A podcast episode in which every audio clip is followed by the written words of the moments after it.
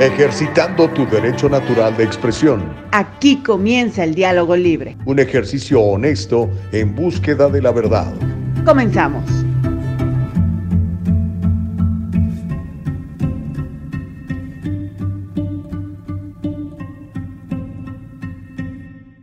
El diálogo libre ya está con ustedes. Qué bueno que ya nos están eh, escuchando y viendo. Mire, ya lo acabo de compartir en mi página de Facebook. Si me quiere seguir como Gustavo Vargas Saucedo, ahí va a encontrar al individuo este en el diálogo libre. ¿Cómo están? Qué bueno que están aquí con nosotros. Qué bueno que nos tienen paciencia. Qué bueno que nos apoyan. Qué bueno que están buscando siempre sostener el diálogo libre. Y el día de hoy, más que nunca es importante porque sabe que tenemos muchas, muchas noticias que compartir. Así que a nombre de Carolina Bustamante, quien está en México, yo soy tu servidor Gustavo Vargas Saucedo, nuestra producción, con Eva Castillo a nivel ejecutivo y con Nicole Castillo, quien se encarga de ponernos al aire, de controlar todo este asunto de la tecnología. Recuerde que estamos en www.eldialogolibre.com, estamos en las plataformas digitales de YouTube y Facebook, también así como El Diálogo Libre, El Diálogo Libre. Mm, cafecito mañanero. Y por supuesto, recuerde que este programa eh, se queda en forma de podcast en Apple Podcasts y también en Spotify, para que también nos haga el favor de seguirnos por allí. ¿Cómo le va? Así que bienvenidos a Danny Danny Girl. Fue la primera en persona en llegar. Gracias, Danny. Don Tomás Noé ya está también. Anabela Carreño ya está conectada. Todos están en la plataforma de Facebook. Vamos a ver quién es el primero, por lo menos que yo alcance a ver aquí, que se conecte por medio del YouTube. Pero ya Imelda Gallegos está, Miriam SRM está, Magdalena Robles está, todo el mundo está. Así que les pido por favor que compartan estas buenas noticias. Déjenles saber que el diálogo libre está todos los días de 7 a 9 de la mañana, tiempo del Pacífico de los Estados Unidos. Y mire, hoy hay muchas y muy buenas noticias algunas no tan buenas, pero hay muchas noticias. En un ratito más, eh, Caro Bustamante nos va a estar platicando sobre su segmento. Ya saben siempre tiene noticias muy importantes que compartir con todos ustedes. Por mi parte, bueno, hay varias cosas que, que quiero comentarles, que quiero que platiquemos aquí en el diálogo libre para que usted pues se sienta libre de participar, se sienta libre de opinar, se sienta libre de ser parte de este ejercicio de comunicación que se llama el diálogo libre. ¿Sabe usted que ya eh, han declarado ilegal el mandato de mascarillas en aviones? Bueno, pues eso pasó el día de ayer para regocijo de muchos. Ya le voy a contar, el próximo vuelo que usted tome a nivel doméstico en los Estados Unidos no tendrá que ponerse la famosa mascarilla, ni la de tela, ni la de papel, ni la de nada. También eh, le voy a platicar más adelante cómo Hicieron una encuesta en los Estados Unidos. Ayer fue el último día para presentar su declaración de impuestos. Espero que lo haya podido hacer a tiempo y si no, que haya pedido una extensión para evitar eh, recargos y multas. Pero bueno, la mitad de los contribuyentes en Estados Unidos consideramos que pagamos demasiados impuestos. Ya les voy a contar cómo esto se va definiendo por posturas políticas, ¿verdad? pero muy, muy interesante esos datos que voy a estar compartiendo con todos ustedes. Solamente le pregunto a usted, ¿cree que paga demasiados impuestos? ¿Se le gustaría pagar más? ¿O le parece que paga lo justo? Mientras tanto, eh, eso se veía venir, ¿verdad? Desde que crearon estas leyes que me parecen un tanto absurdas, ¿no? De poner mujeres transgénero en, con, con mujeres, mujeres en las cárceles, ¿verdad? Entonces, por ejemplo, en algunos estados, California es uno de ellos, New Jersey es otro, Nueva York creo que también es otro. Eh, si usted es una mujer transgénero y cometió un crimen, la van a poner en una cárcel de mujeres. ¿Pero qué cree? Pues ya salieron dos mujeres embarazadas, oiga, porque una mujer transgénero pues embarazó a dos de ellas en la cárcel. ¿Cómo la ve desde ahí? Vamos a platicar de eso también. Y eh, le voy a contar a este chico eh, eh, Rittenhouse, no sé si se acuerde de él, un jovencito, en aquella época tenía 17 años cuando estuvo participando en estos, um, pues esos enfrentamientos en Kenosha, en Wisconsin, ¿se acuerda que empezaron a quemar carros la gente Black Lives Matter y todo este desastre? Entonces el cuate llegó con, con un arma, no sé si era una R-15, una AK-45, una de esas armas grandes. Y este, pues según él, para controlar el asunto, y bueno, ya ven todo lo que terminó, lo juzgaron, eh, para su fortuna salió eh, absuelto, pero ahora se está preparando para demandar a celebridades de Hollywood y ya le voy a platicar por qué. Son cosas que están sucediendo aquí en los Estados Unidos y que usted podrá ser parte si nos hace el favor de seguirnos en el diálogo libre. Vamos a platicar también con el doctor G. No va a poder estar con nosotros vía, vía imagen, nada más lo vamos a tener vía telefónica, pero vamos a platicar con el doctor G, con Casein González, pues para que nos cuente cómo va todo este asunto. Por ejemplo, queremos su opinión ahora que eh, han declarado eh, ilegal el uso de mascarillas en los aviones. Ah, pues cuál es su punto de vista, ¿verdad? Ah, eso será en unos cuantos minutitos. Así que nos preparamos para un excelente programa en la mañana del día de hoy. Eh, déjeme darle gracias a Dios porque déjeme decirle que sin Dios nada es posible. ¿ok? Yo entiendo que usted no cree en Dios, está muy bien, pero nosotros los que creemos en Dios y confiamos en Él, le damos gracias todos los días porque sus misericordias son nuevas cada día. Así que gracias Señor por permitirnos un nuevo día. Así que todos aquellos que como yo creemos y adoramos a Jesucristo, les mando un abrazo. Y si no crees en Jesús, no importa, al rato vas a creer. O no, pues tienes tu opción. Acuérdate que Dios nos hizo absolutamente libres y podemos decidir en qué pensar. Está garantizado en la Constitución de los Estados Unidos, el artículo número uno, que por cierto, la Constitución de los Estados Unidos tiene bases, bases, eh, bases bíblicas, ¿verdad? Por eso es que, por eso es que eh, este país es diferente a la gran mayoría de los otros países. Ignacio Salcedo, ¿cómo estás? Muy buenos días, bienvenido al Diálogo Libre. Marta Moreno dice buenos días, feliz y bendecido martes, un abrazo con mucho cariño, Martita.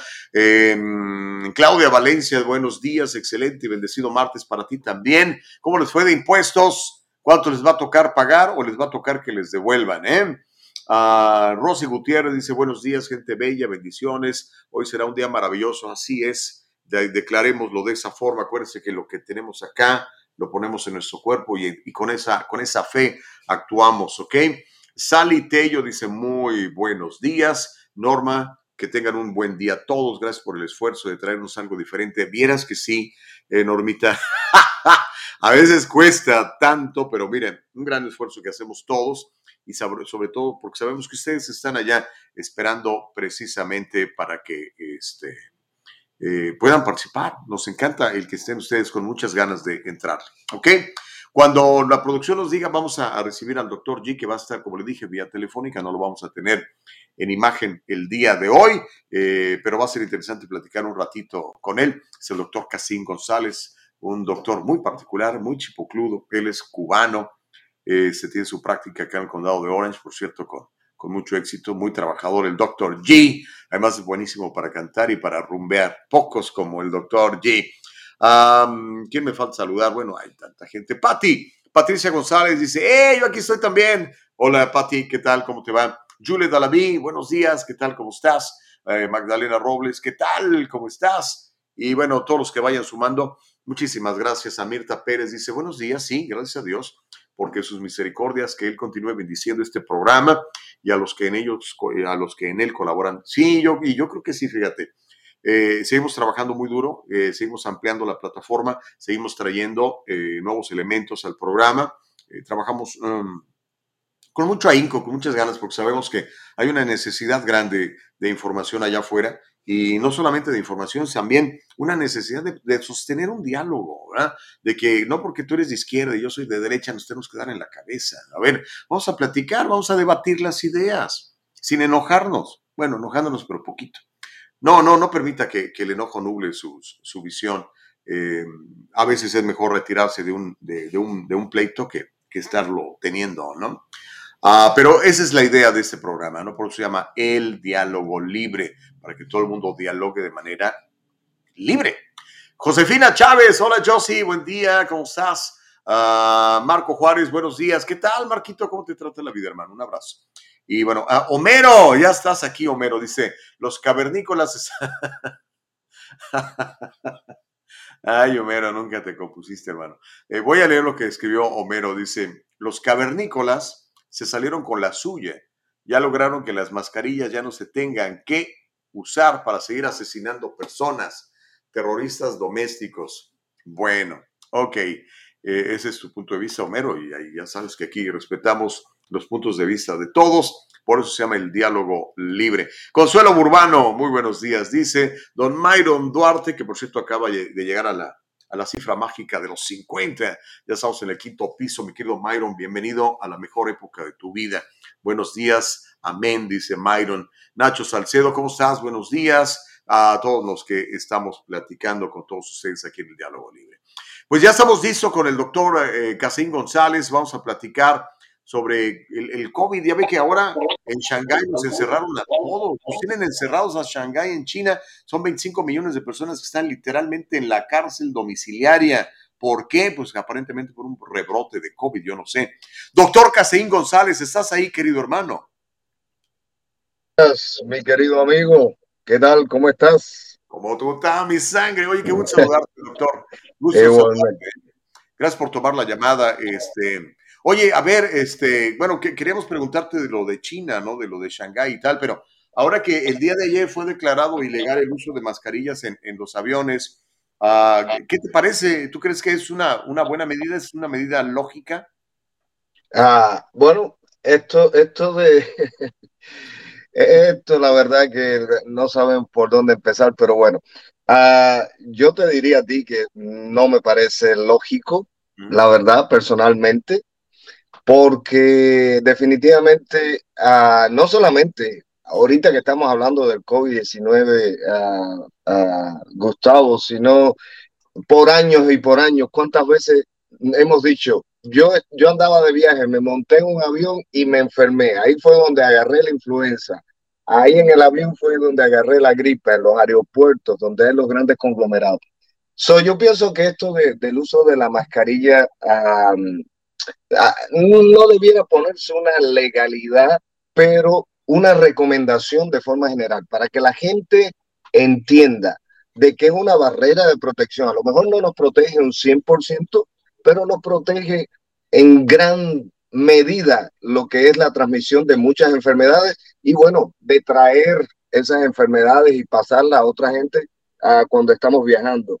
Uh, yo pienso que, uh, bueno, eh, todo esto de, del uso de las mascarillas se ha politizado y se ha hecho una cosa totalmente uh, política cuando en realidad es una situación de salud. Estamos hablando de la salud, de preservar la salud y no pienso que las autoridades uh, uh, en, en, las recomendaciones que se hicieron incluso anteriormente, donde era el uso exclusivo de las mascarillas indoor, dentro de sus lugares cerrados, que ahorita vamos a hablar un ratito de eso y posiblemente regrese de nuevo. Definitivamente todo eso es con el objetivo de prevenir la transmisión del COVID-19. Ahorita estamos hablando que los casos, ah, hay un reporte ahí ah, que estuvimos revisando, no sé si tú lo, lo agarraste ese reporte, que el, hay, ha crecido el número de casos en las 10 últimas semanas de un 50% de los casos de COVID-19. Así que tenemos que cuidarnos. Bueno, entonces está. Eh, ahora entiendo que se sigue, como dices tú, Doc, eh, recomendando el uso de mascarillas cuando se suba a un avión, pero digamos que ya no es, ya no es obligatorio, pues, ¿verdad? Y este, la verdad es que, bueno, yo, yo igual que tú, me, toca viajar bastante seguido. Y pues yo veo como la... Tengo un amigo que odia la mascarilla. Y entonces lo que hacía cuando se subía al avión era pedir beber pedía de beber y pedía de comer. Entonces, pues estás bebiendo y estás comiendo, no, no te pone la mascarilla, entonces se aventaba las dos horas de vuelo eh, tomándose su Coca-Cola o su cerveza o comiendo y así no se tenía que poner la mascarilla. Y así no se tenía que, así no se tenía que, que poner la mascarilla. No, ah, fíjate, fíjate, te ha costado. yo la verdad, y te, voy a hablar de mi caso particular, el mío particular. Y no estoy hablando ahorita como médico, estoy hablando como paciente. Yo la verdad que he sido bien, bien estricto con mi propia persona en cuanto al uso de la mascarilla. Gracias a Dios, con la, con la mascarilla, usando adecuadamente la mascarilla, manteniendo las medidas mm. y, y con la vacunación, a mí no me ha dado en todo este tiempo el COVID-19. Y estoy visitando hospitales, viajando, eh, he visto pacientes, veo pacientes en mi oficina y gracias a Dios no me ha dado el COVID-19. No quiere decir que, bueno, un día no me pueda dar, pero bueno, he tomado todas las medidas y cada vez que yo voy a cualquier lugar, cada vez que estoy en un avión, cada vez que voy a cual, a donde quiera que yo vaya, que yo veo que hay una gran conglomeración de personas, una gran concentración de personas, yo me pongo mi mascarilla, mis niños ya saben igual, se ponen su mascarilla y todos felices y contentos. Oye, ¿y cómo le haces cuando llegan las, eh, los fans ahí a pedirte autógrafos? No, no los fans, los fans le, es, nada más durante la, la, foto de los fans. no, no, no tengo, no tengo fan a pedirme autógrafo. No, no, no soy tan popular como tú, mi amigo. No te creas, ya te he visto, ya te he visto, Doc. te quiere mucho. Oye, oye, Doc González, pero hablando de, de, lo que está pasando en, en China, ¿qué onda? Eh, es una ciudad de más o menos 25 millones de habitantes. Lo que hemos visto, sobre todo en redes sociales, ya ves que la gente empieza a postear cosas. Eh, hay, hay, una, hay una señora que yo sigo que se llama Una Chapina en China. Ajá es una muchacha de Guatemala que vive en Wuhan. De hecho, ella fue la que nos alertó sobre el virus este de, del COVID cuando comenzaba. Ella empezó a ah. cosas hace como dos años y cacho, y platicamos con ella en la otra plataforma. Pero ahora en Shanghái, ¿qué está pasando, Doc? Eh, si hay un rebrote, ¿por qué el gobierno tiene encerrado literalmente a todo el pueblo? Bueno, bueno. Mira, uh, Gustavo, yo tuve la, la oportunidad de estar en, en la ciudad de Shanghái.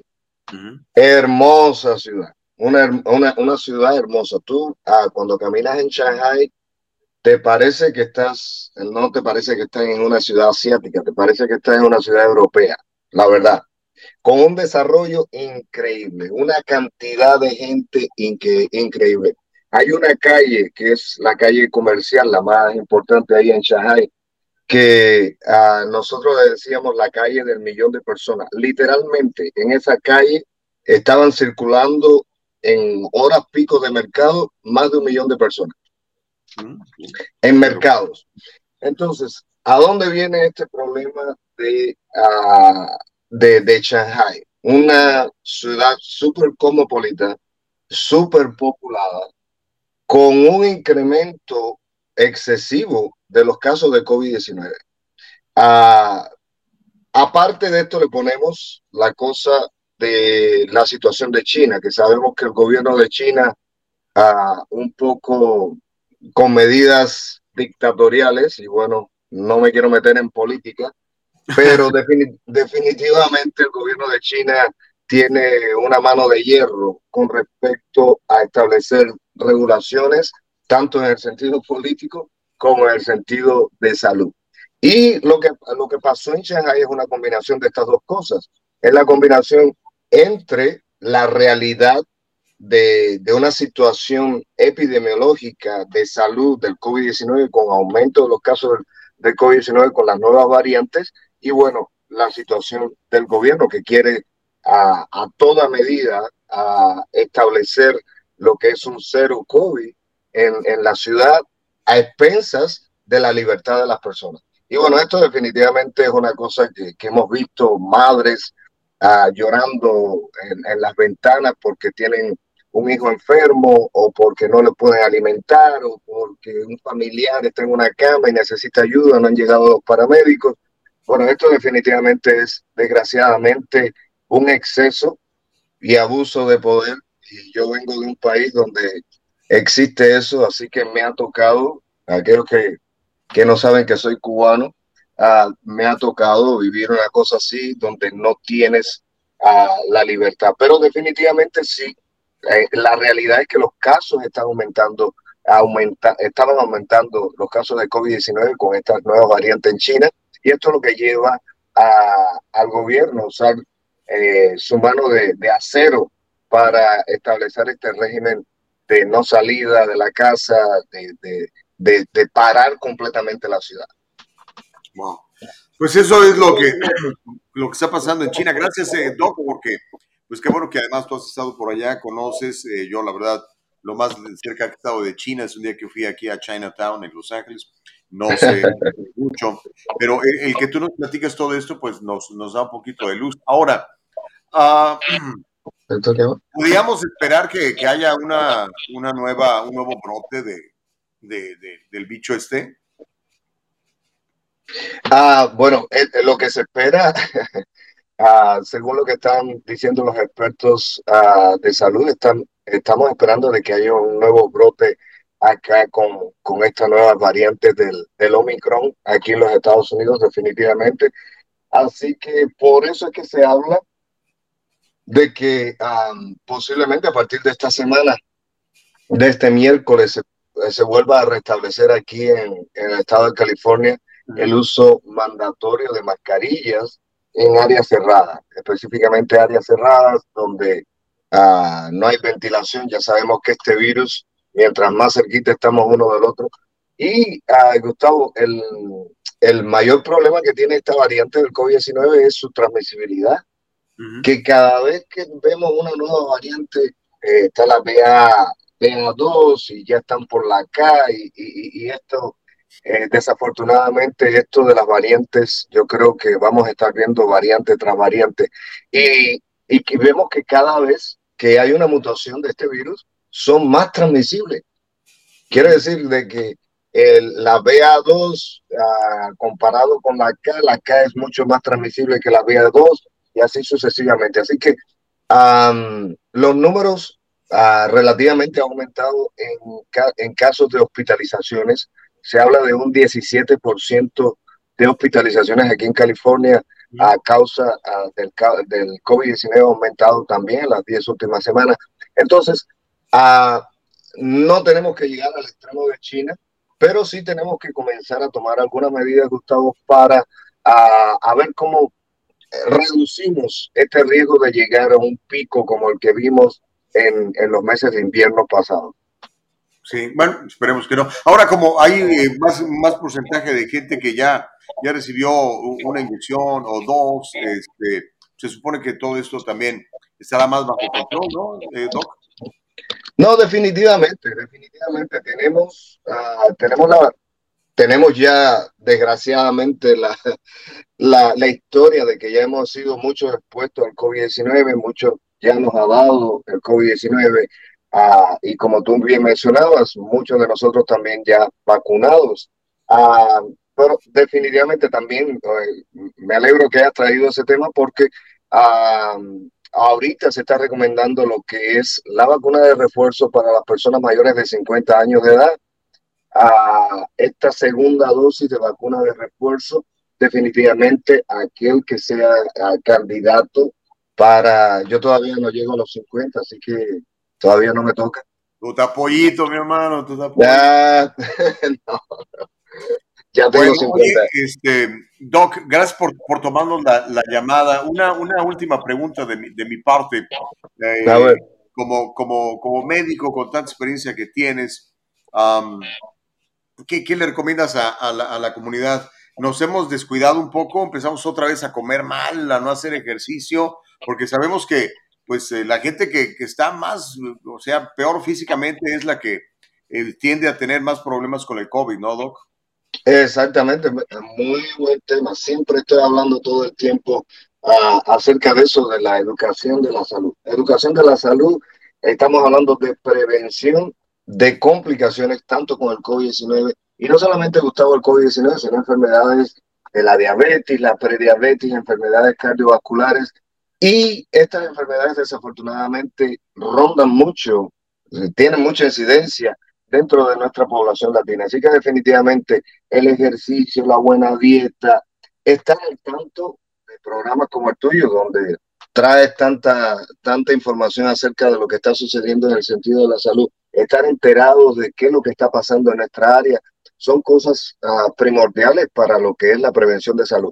Y como, como tal, y, y, siempre lo digo, prevenir es mejor que lamentar, y es un dicho uh, que se ha usado por muchísimos años, pero definitivamente eh, tenemos que tener nuestras antenitas uh, bien alertas en cuanto a esto de la pandemia, porque ¿para qué jugar con nuestras vidas cuando tenemos oportunidad de protegernos con la vacuna, las mascarillas, evitar los grandes conglomerados cuando sea necesario, cuando no te queda más remedio, bueno, usa tu mascarilla, lávate las manos y bueno, y no queremos, ah, como estaba diciendo anteriormente, caer en, en lo que es la situación de regresar a lo que vivimos en los meses de diciembre, noviembre el año pasado.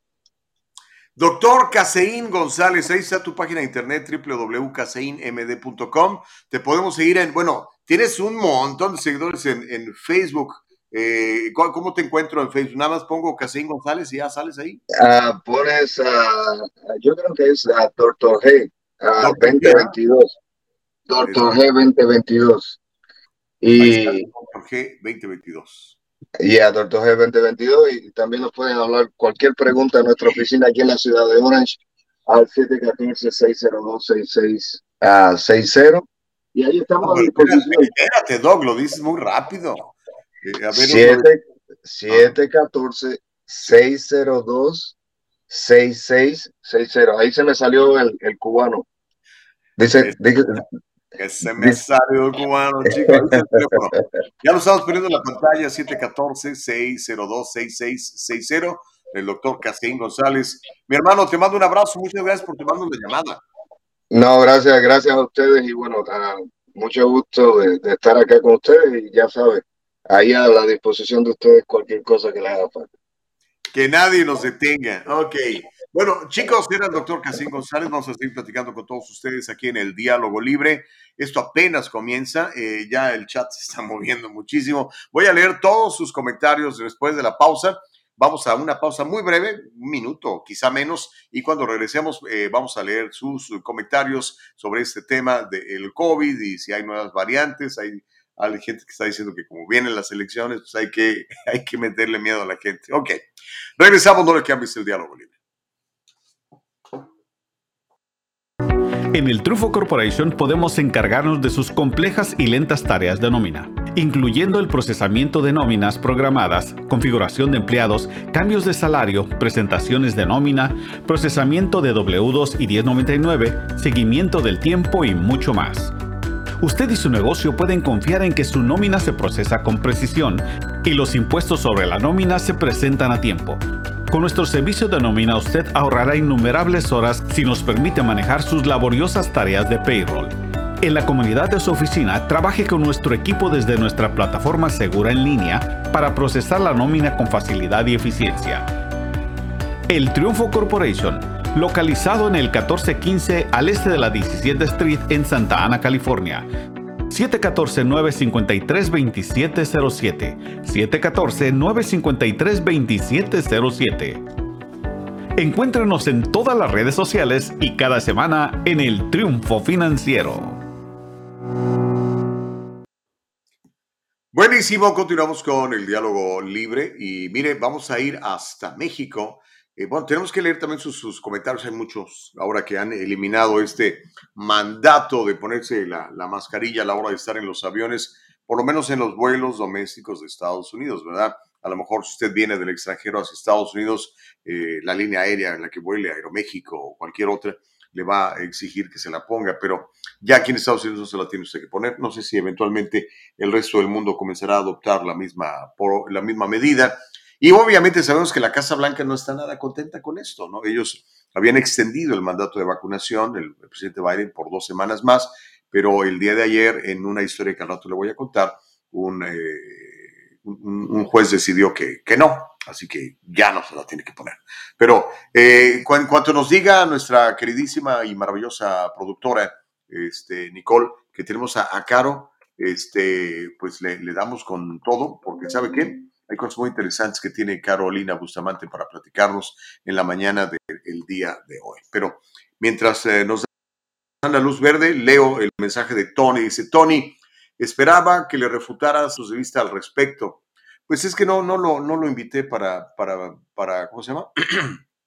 para debatir. Quería que nos diera su punto de vista. Ya, ya, ya lo escuchamos y es un doctor. Pues yo que como doctor no le puedo debatir, ¿verdad?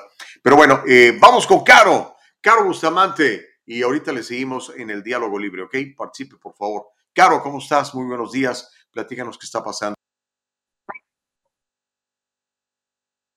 ¿Cómo están? Muy buenos días. Me da mucho gusto saludarles y comentar con ustedes esta noticia. Agárrense. Las mujeres mexicanas somos las que más horas dedicamos al trabajo remunerado y las labores domésticas entre países de Latinoamérica. Estos son datos que nos compartió el CEPAL. El organismo internacional determinó que las mujeres mexicanas dedican 22.1 horas al trabajo remunerado y 42.8 horas al no remunerado. 64.9 horas a la semana trabajamos con paga o sin paga. Esta marca una brecha con los hombres que pasan tan solo 44.6 horas en el trabajo remunerado y solo 16.9 horas en el no remunerado. A los hombres no les gusta trabajar si no les pagan, por lo que veo. En otros países, el tiempo total de trabajo es de 62.2 horas semanales para las mujeres chilenas, en tanto que para las peruanas trabajan 60.5 horas y las argentinas, cuyo promedio de horas a la semana trabajan es de 59 horas. En todos los países de la región, los cuales hay datos disponibles en la CEPAL, el tiempo de trabajo no remunerado de las mujeres es mucho mayor que el tiempo que dedican los hombres a esa misma actividad. Sí, ya lo vimos. Esto evidencia, eh, por ejemplo, ahí, señora, si su marido no le ayuda en las labores del trabajo, hay muchas mujeres en América Latina que estamos viviendo eso, que padecemos de eso, no es la única. En todos los países de la región para los cuales hay datos disponibles, eh, el tiempo de trabajo no remunerado de las mujeres es mucho mayor que el tiempo que dedican los hombres a esas mismas actividades. Esto evidencia que pese al crecimiento de la participación femenina en el trabajo, en el mercado laboral, esta no se ha visto correspondida por una mayor participación masculina en las labores domésticas. Le explico, resulta ser que mientras nosotras vamos avanzando quitando murallas para poder ingresar a la vida laboral de manera general globalizada, los hombres no están haciendo lo mismo. Los hombres dicen, yo ya tengo mi trabajo, yo ya me quedé aquí, yo no pienso evolucionar, a mí no me pongas a lavar un plato porque yo no le voy a entrar. Eso es lo que quiere decir la CEPAL. Solo el 57 de los 178 países estudiados por la organización existen por ley programas de desarrollo educacional de la primera infancia para los niños de 0 a 2 años, solamente en 57 de 178 países, menos de la mitad, una tercera, eh, sí, una tercera parte del ciento, de los 178 países que se estudió la CEPAL cuentan con eh, el 50, solo 57, perdón, de los 178 países que estudió la CEPAL cuentan con educación de la primera infancia. Esto viene desde chiquititos, ¿eh? O sea, si usted a su hijo no le pone, usted mamá o papá, su hijo o hija no les pone a hacer su, por lo menos su cuarto, limpiar su cuarto. Mi mamá lo hacía, mi papá lo hacía. Uy, mi papá era perfeccionista tendiendo camas, ¿eh? Perfeccionista. No quedaba ni una sola ruguita en su cama. Él personalmente la tendía. Él tendía su cama. Sí, usted, usted, señor, señora que nos está viendo, ¿cuánto tiempo trabaja? ¿Cuánto trabaja en las áreas que le pagan? ¿Cuánto trabaja con un sueldo? ¿Y cuánto tiempo trabaja sin que le paguen? Por amor al arte. Yo sí creo que la familia es un trabajo por amor al arte. No hay una paga. No, no, no, no. Creo que no deberíamos verlo como un trabajo. Desafortunadamente, el abuso está haciendo que se vea eh, las labores domésticas como un trabajo. Creo yo que la labor doméstica no debería ser considerada un trabajo porque todos en la casa deberíamos participar. Tendría que ser un ejercicio de participación en la familia. Oigan, todos vivimos ahí, no sean gachos, no le carguen la mano a la mamá o al papá o a la señora que hace la limpieza. Ayudemos, todos podemos ayudar. En casa así era, eh, eh, querido, eh, todos teníamos nuestras actividades. Una semana mi hermano lavaba trastes, una semana lo hacía yo, cada quien hacía su cuarto, ¿no? Y sala, comedor, cocina, nos lo surtíamos entre los tres. El baño siempre lo lavó mi mamá. Ella siempre la, quiso lavar el baño, pero entre mi hermano y yo hacíamos sala, cocina y comedor y era mucho más sencillo. Entonces, Yo soy de la idea de que el trabajo, lo que ahora conocemos como trabajo en el hogar, no debería ser un trabajo, no debería ser solamente para una sola persona. Eh, creo que debería ser un ejercicio colaborativo de la familia. ¿Usted qué opina? Cuénteme, sáqueme sus penas. ¿Le ayudan a hacer el trabajo de casa? ¿No le ayudan? ¿Cuánto tiempo gasta usted o cuánto tiempo le invierte usted al trabajo de casa? También hay otra pregunta que ahorita me acaba de surgir es una inversión, o sea, trabajas, trabajas para generar un, eh, vaya, un, bienestar, ¿no? Para generar algo a cambio. O sea, yo no conozco a nadie que trabaje nada más por gusto y que eh, su trabajo lo regale. No lo conozco. Solamente, pues, las amas de casa. O sea, todo el día están trabajando y créanme que mantener una casa es barbaridad. Mis respetos a todas las amas de casa. Cuéntenme,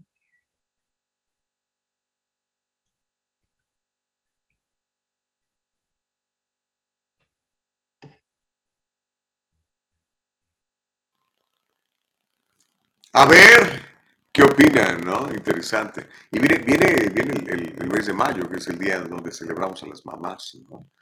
Y me llama mucho la atención que a veces el día de las mamás, la que más trabaja el día de las mamás es la mamá, ¿no? Vamos a hacer una carnita asada, ¿no? Invitan a toda la bola de gorrones y la que cocina es la mamá, la que limpia es la mamá, la que limpia después de la pachanga es la mamá. No, no sean así. ¿Saben qué? La palabra de Dios dice que debemos, debemos honrar a nuestros padres. Y honrarlo significa también ponerle billete, ¿ok? Entonces, mándele un billete a su madre, cuídela, apapáchela. Yo creo que así es como debe de ser. Pero bueno, vamos a una breve pausa y regresamos. Creo que estoy teniendo problemas con mi audio, me están platicando aquí. Así que una breve pausa y regresamos.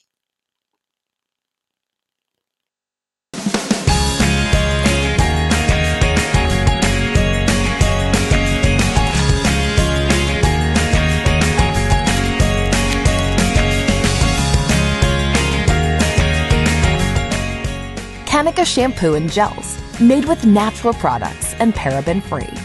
Leaves your hair silky smooth, and the gels keep it in place all day. Kanika, for today's generation. And most important, Kanika, made with love.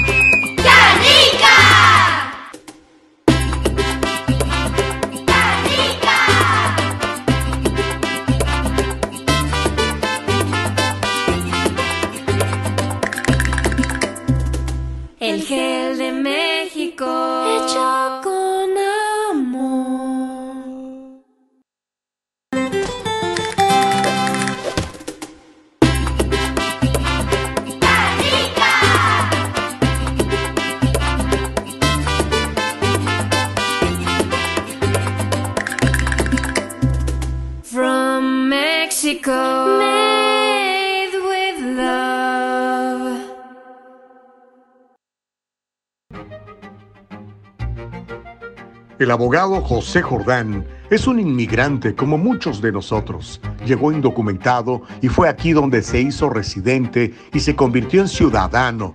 Y ahora es presidente y fundador de la firma legal José Jordán y Asociados, donde unido a otros abogados se especializan en casos de inmigración, casos de accidentes y casos penales y criminales. Llámeles, todos ellos hablan su idioma y están para servirle.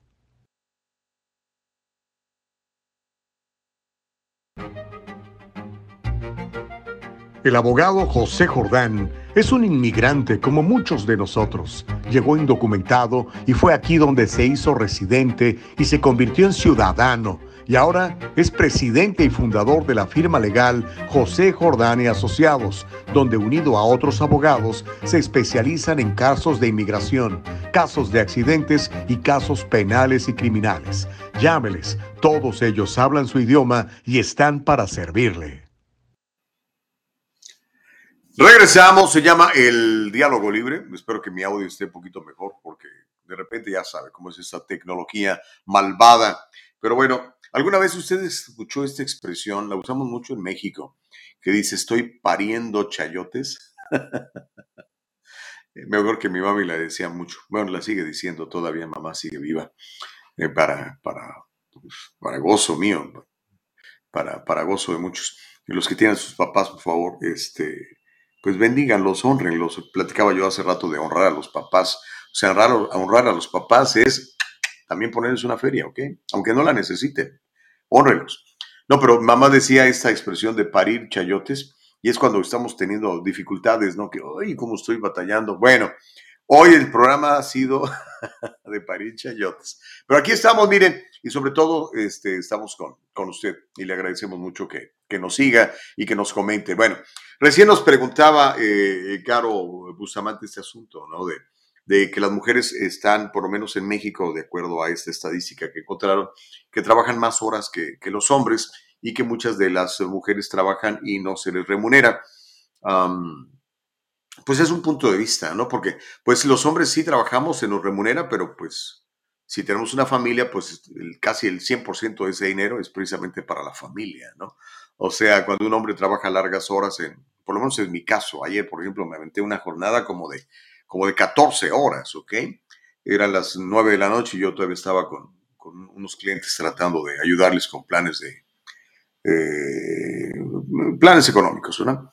Y, este, y desde las 5 de la mañana estuvimos levantados temprano trabajando, ¿no? Entonces, lo que le quiero decir es que a veces los hombres, pues sí, trabajamos muchas horas y lo que nos pagan normalmente, obviamente hay gente desobligada, ¿verdad? se van a la cantina o con prostitutas o qué sé yo, pero en el caso de, de, los hombres que yo conozco, ¿verdad?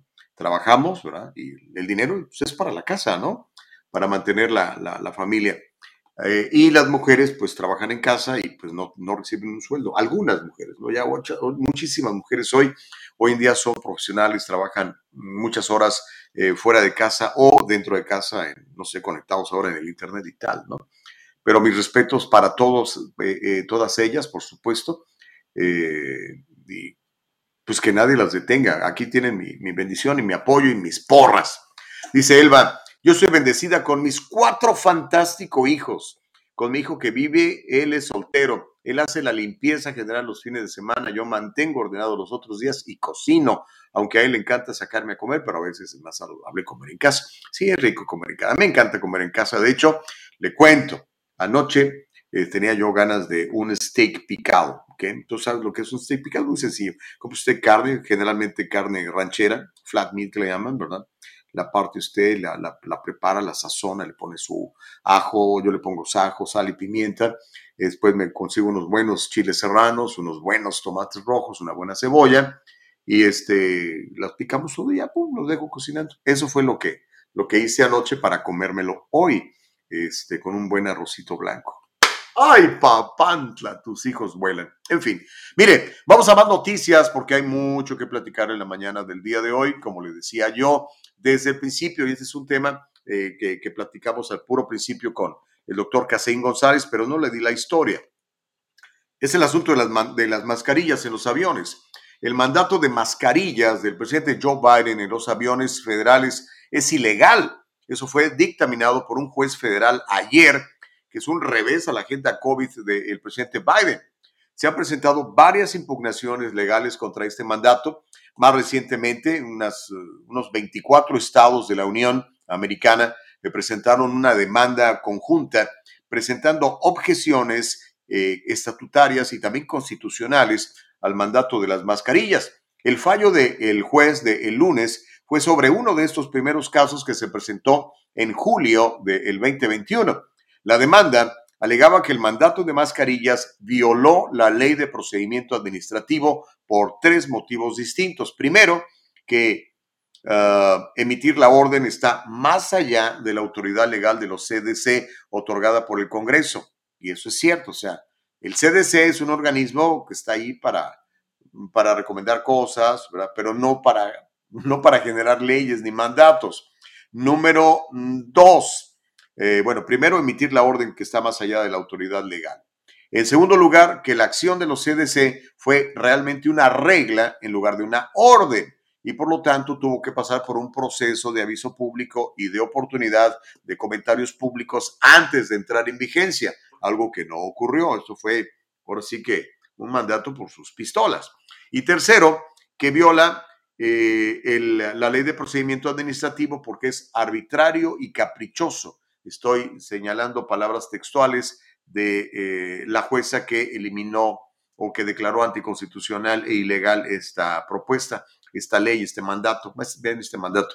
O sea que no fue el resultado de una toma de decisiones razonadas. Así que, pues ya no se tiene que poner la mascarilla. Ahora, si usted se quiere poner la mascarilla mientras viaja en su avión, póngasela. Nadie le va a decir, no, no te la pongas.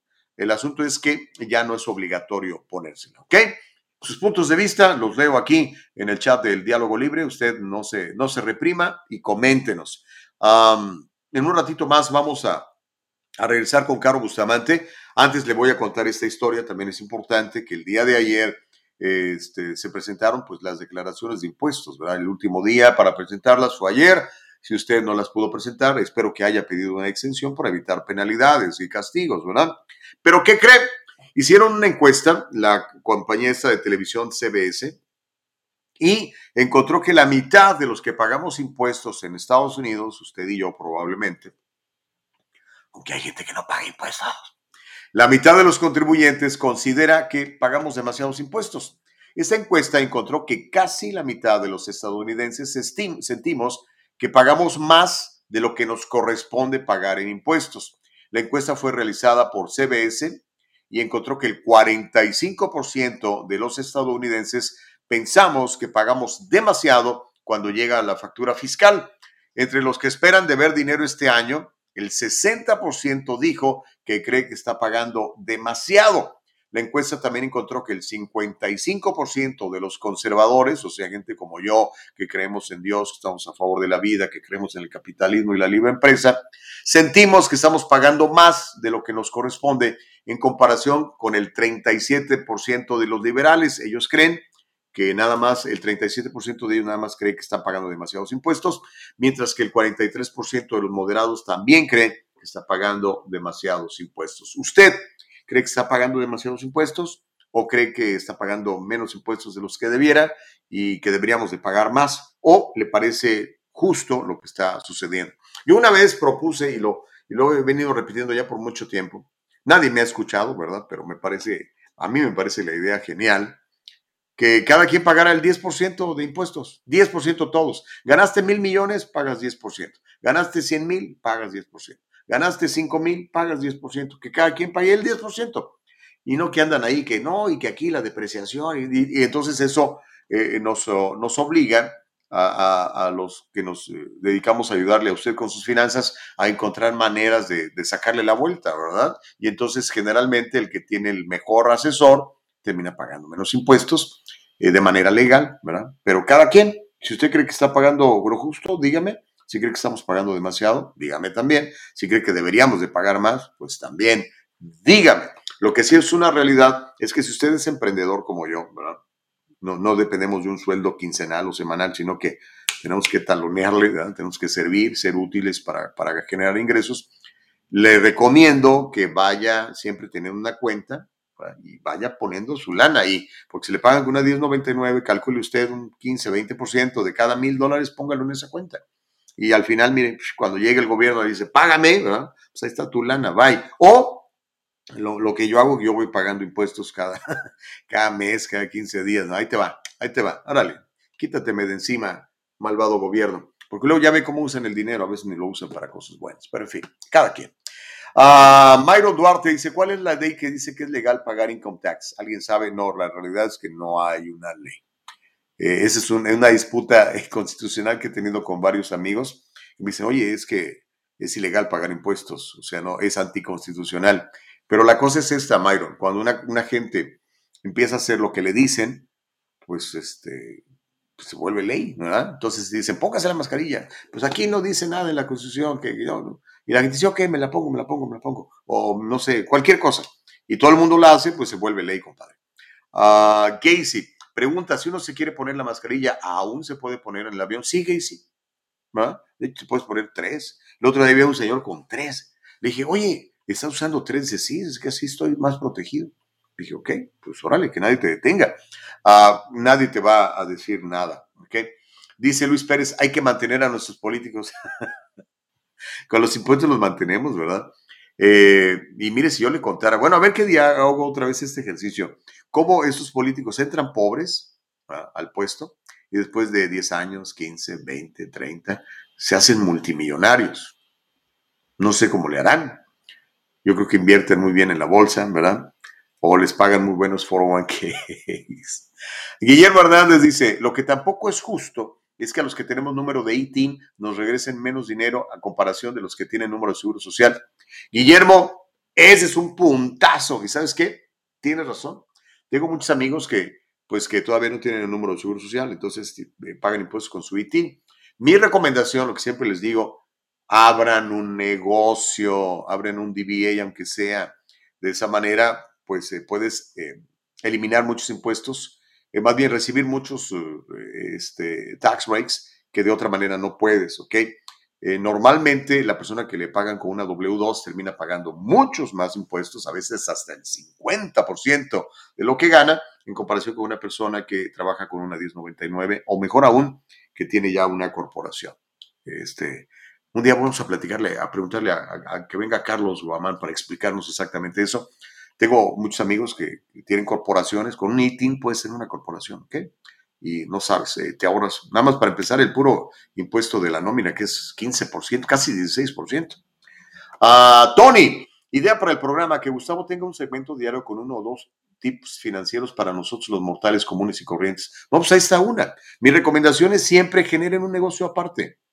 Miren, eh, una vez estuve en un, en un entrenamiento, un señor que se llama Tony Robbins, que le recomiendo que lo sigan en redes sociales y que lean sus libros, y decía, eh, me encantó el, el, concepto, dice, de 9 a 5 trabajo para pagar mis cuentas, de 9 a 5, pero de 6 a 10 trabajo para crear mi imperio. O sea, mientras tienes tu propia chamba, genera otro ingreso por otro lado, brother. Eh, y en lo que te guste, no sé, cualquier cosa. Eh, hay señores que son buenísimas para hacer tamales, pues hágase unos tamalitos. Hay eh, señores que son muy buenos para la mecánica, pues órale, a lo mejor puede usted empezar a hacer ahí cambios de aceite ahí con sus vecinos y generar una lana.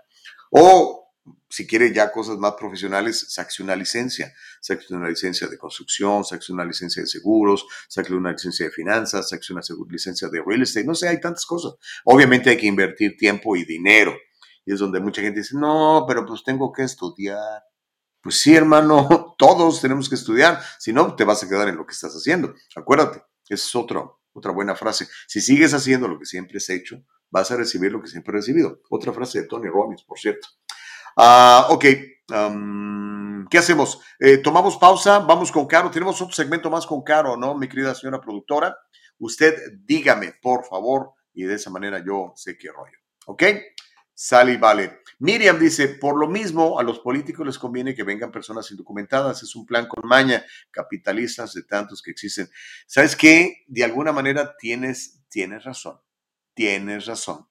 Eh, Miriam, y, por eso creo yo que a los políticos, y cuando digo políticos son todos los políticos, republicanos, eh, demócratas, les conviene este sistema. O sea, la clase política explotan a la gente literalmente. Por eso no quieren. Ay, ya me están entrando mensajes. ¿De quién era?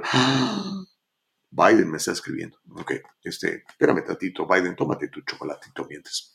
Este, eso, eso creo yo. Y dice Myron, hay que saber administrar nuestro dinero. Me, consta, usted lo hace muy bien, señor Myron Duarte. otro día les doy más tips financieros, pero sí hay muchos, hay muchos. a ver, Rosy, Dice, creo que hay que darle a César lo que es del César. Lo malo es que cuando el impuesto es la mitad de lo que ganas, pues eso no se vale. Tengo una experiencia, a mi esposo le dieron un bono, imagínate. Le dieron un bono en su trabajo de 1.500 dólares y lo que le tocó fueron 900. sí, oiga, esos bonos a veces dices tú, ay, mejor no me den el bono.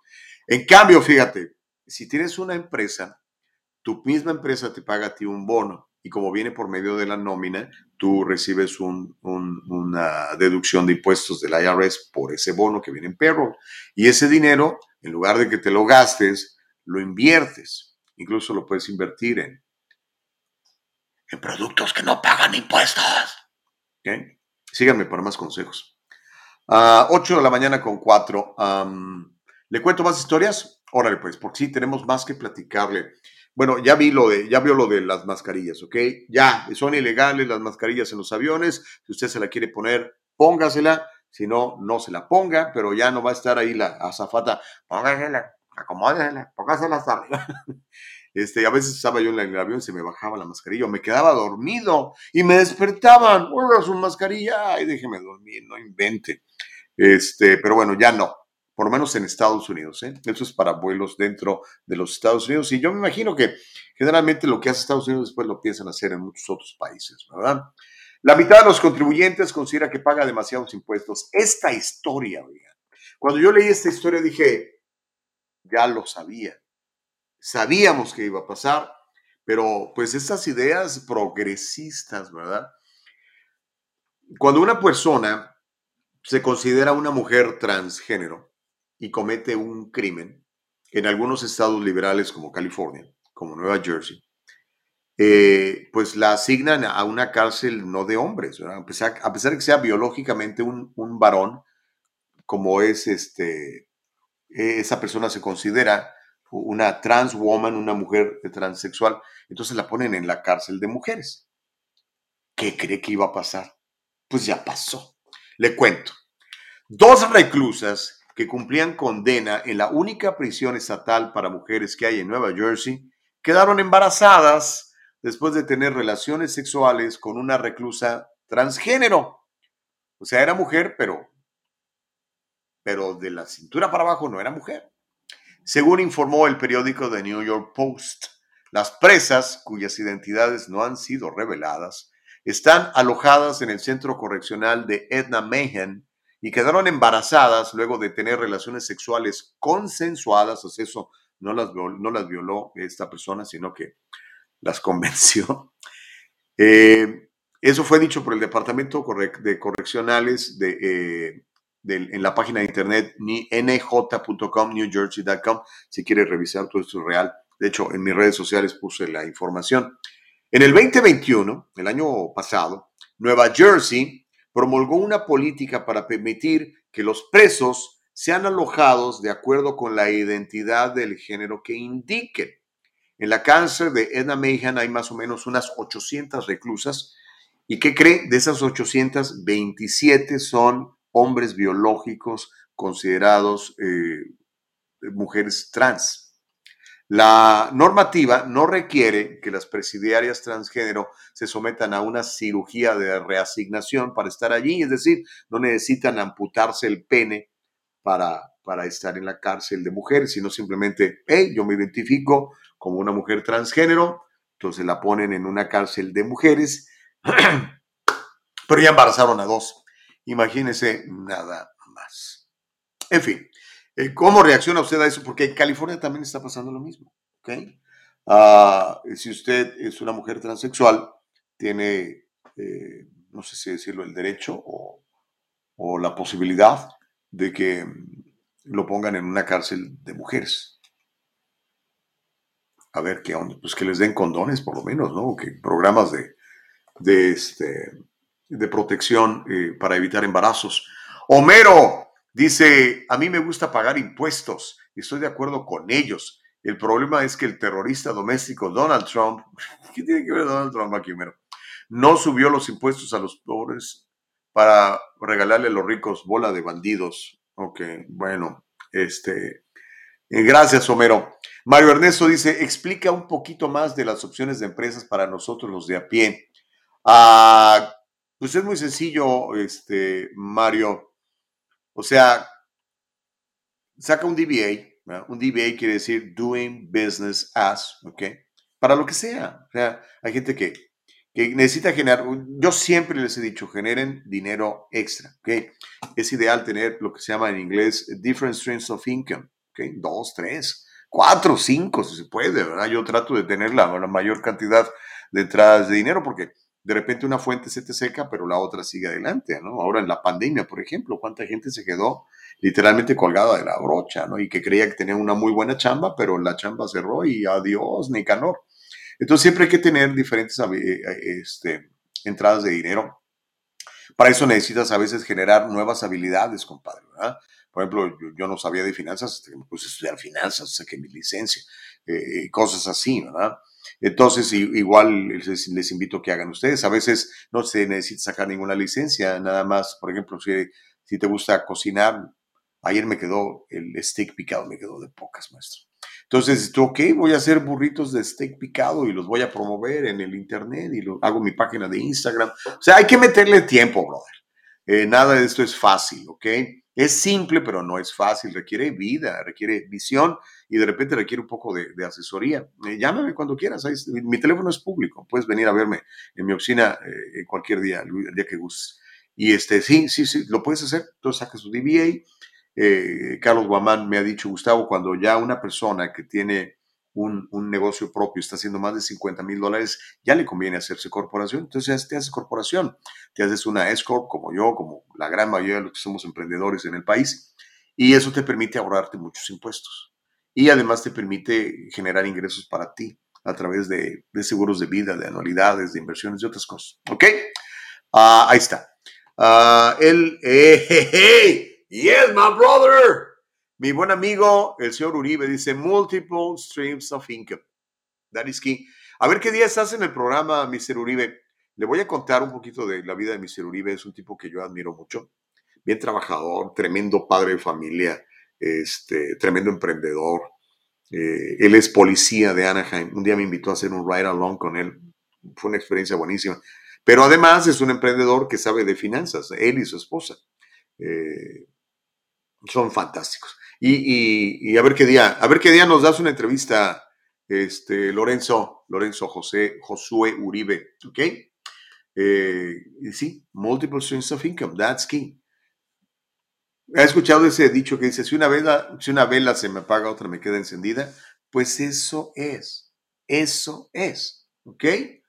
Este, porque a veces sí tenemos, es que dices, es que tengo una muy buena chamba, este, pues sí, qué bueno, ¿no? Pero ¿y qué tal que la compañía se muda a Tennessee y tú no te quieres ir a Tennessee? ¿Qué vas a hacer? O que cierren, o que se muera el dueño y vendan la empresa. Tantas cosas que pasan cuando dependes de otros, ¿no? Dependa nada más de Dios y de su propio esfuerzo, es mi recomendación. Dice el señor Uribe, muchas gracias. Estás invitado, ¿eh, maestro? Tú nomás me dices, you, you say when and you got it. Alex Vidal dice, ahí hay un drama para otra película, un macho en la cárcel de mujeres. Oye, es que de veras, ¿cómo se les ocurre? Con todo respeto, pues yo tengo amigas que son mujeres trans, eh, digo, no están en la cárcel, son mujeres trabajadoras decentes, le echan ganas, ¿verdad?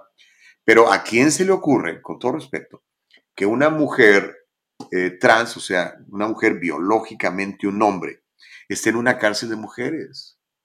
Pues sí puede pasar lo que está pasando, porque mire, pues no sé cómo funcione, ¿verdad? Porque pues ahí este, sigues teniendo los, órganos sexuales reproductivos de, un varón y hay mujeres y, este, y están solas muchas de ellas y el tipo también está solo y pues bueno, ya ve lo que pasó.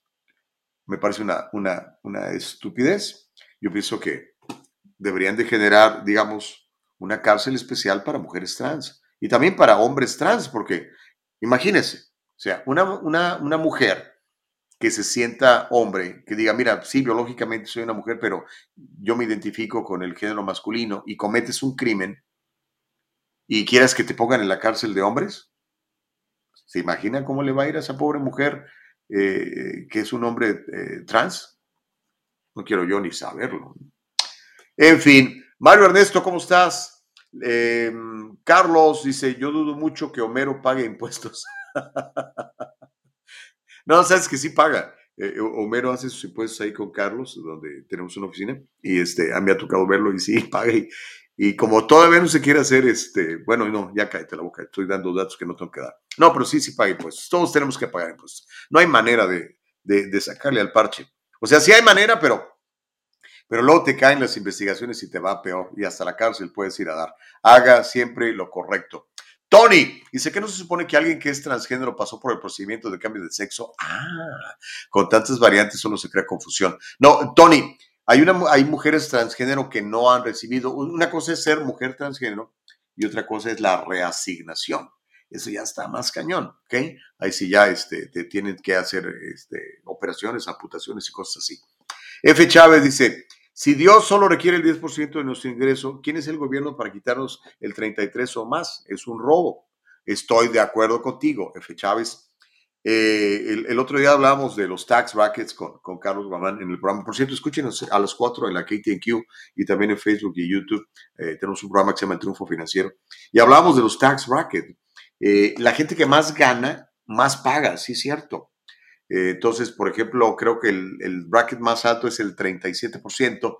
Si ganas algo así como, no sé, 600 mil dólares al año o más, ¿ok?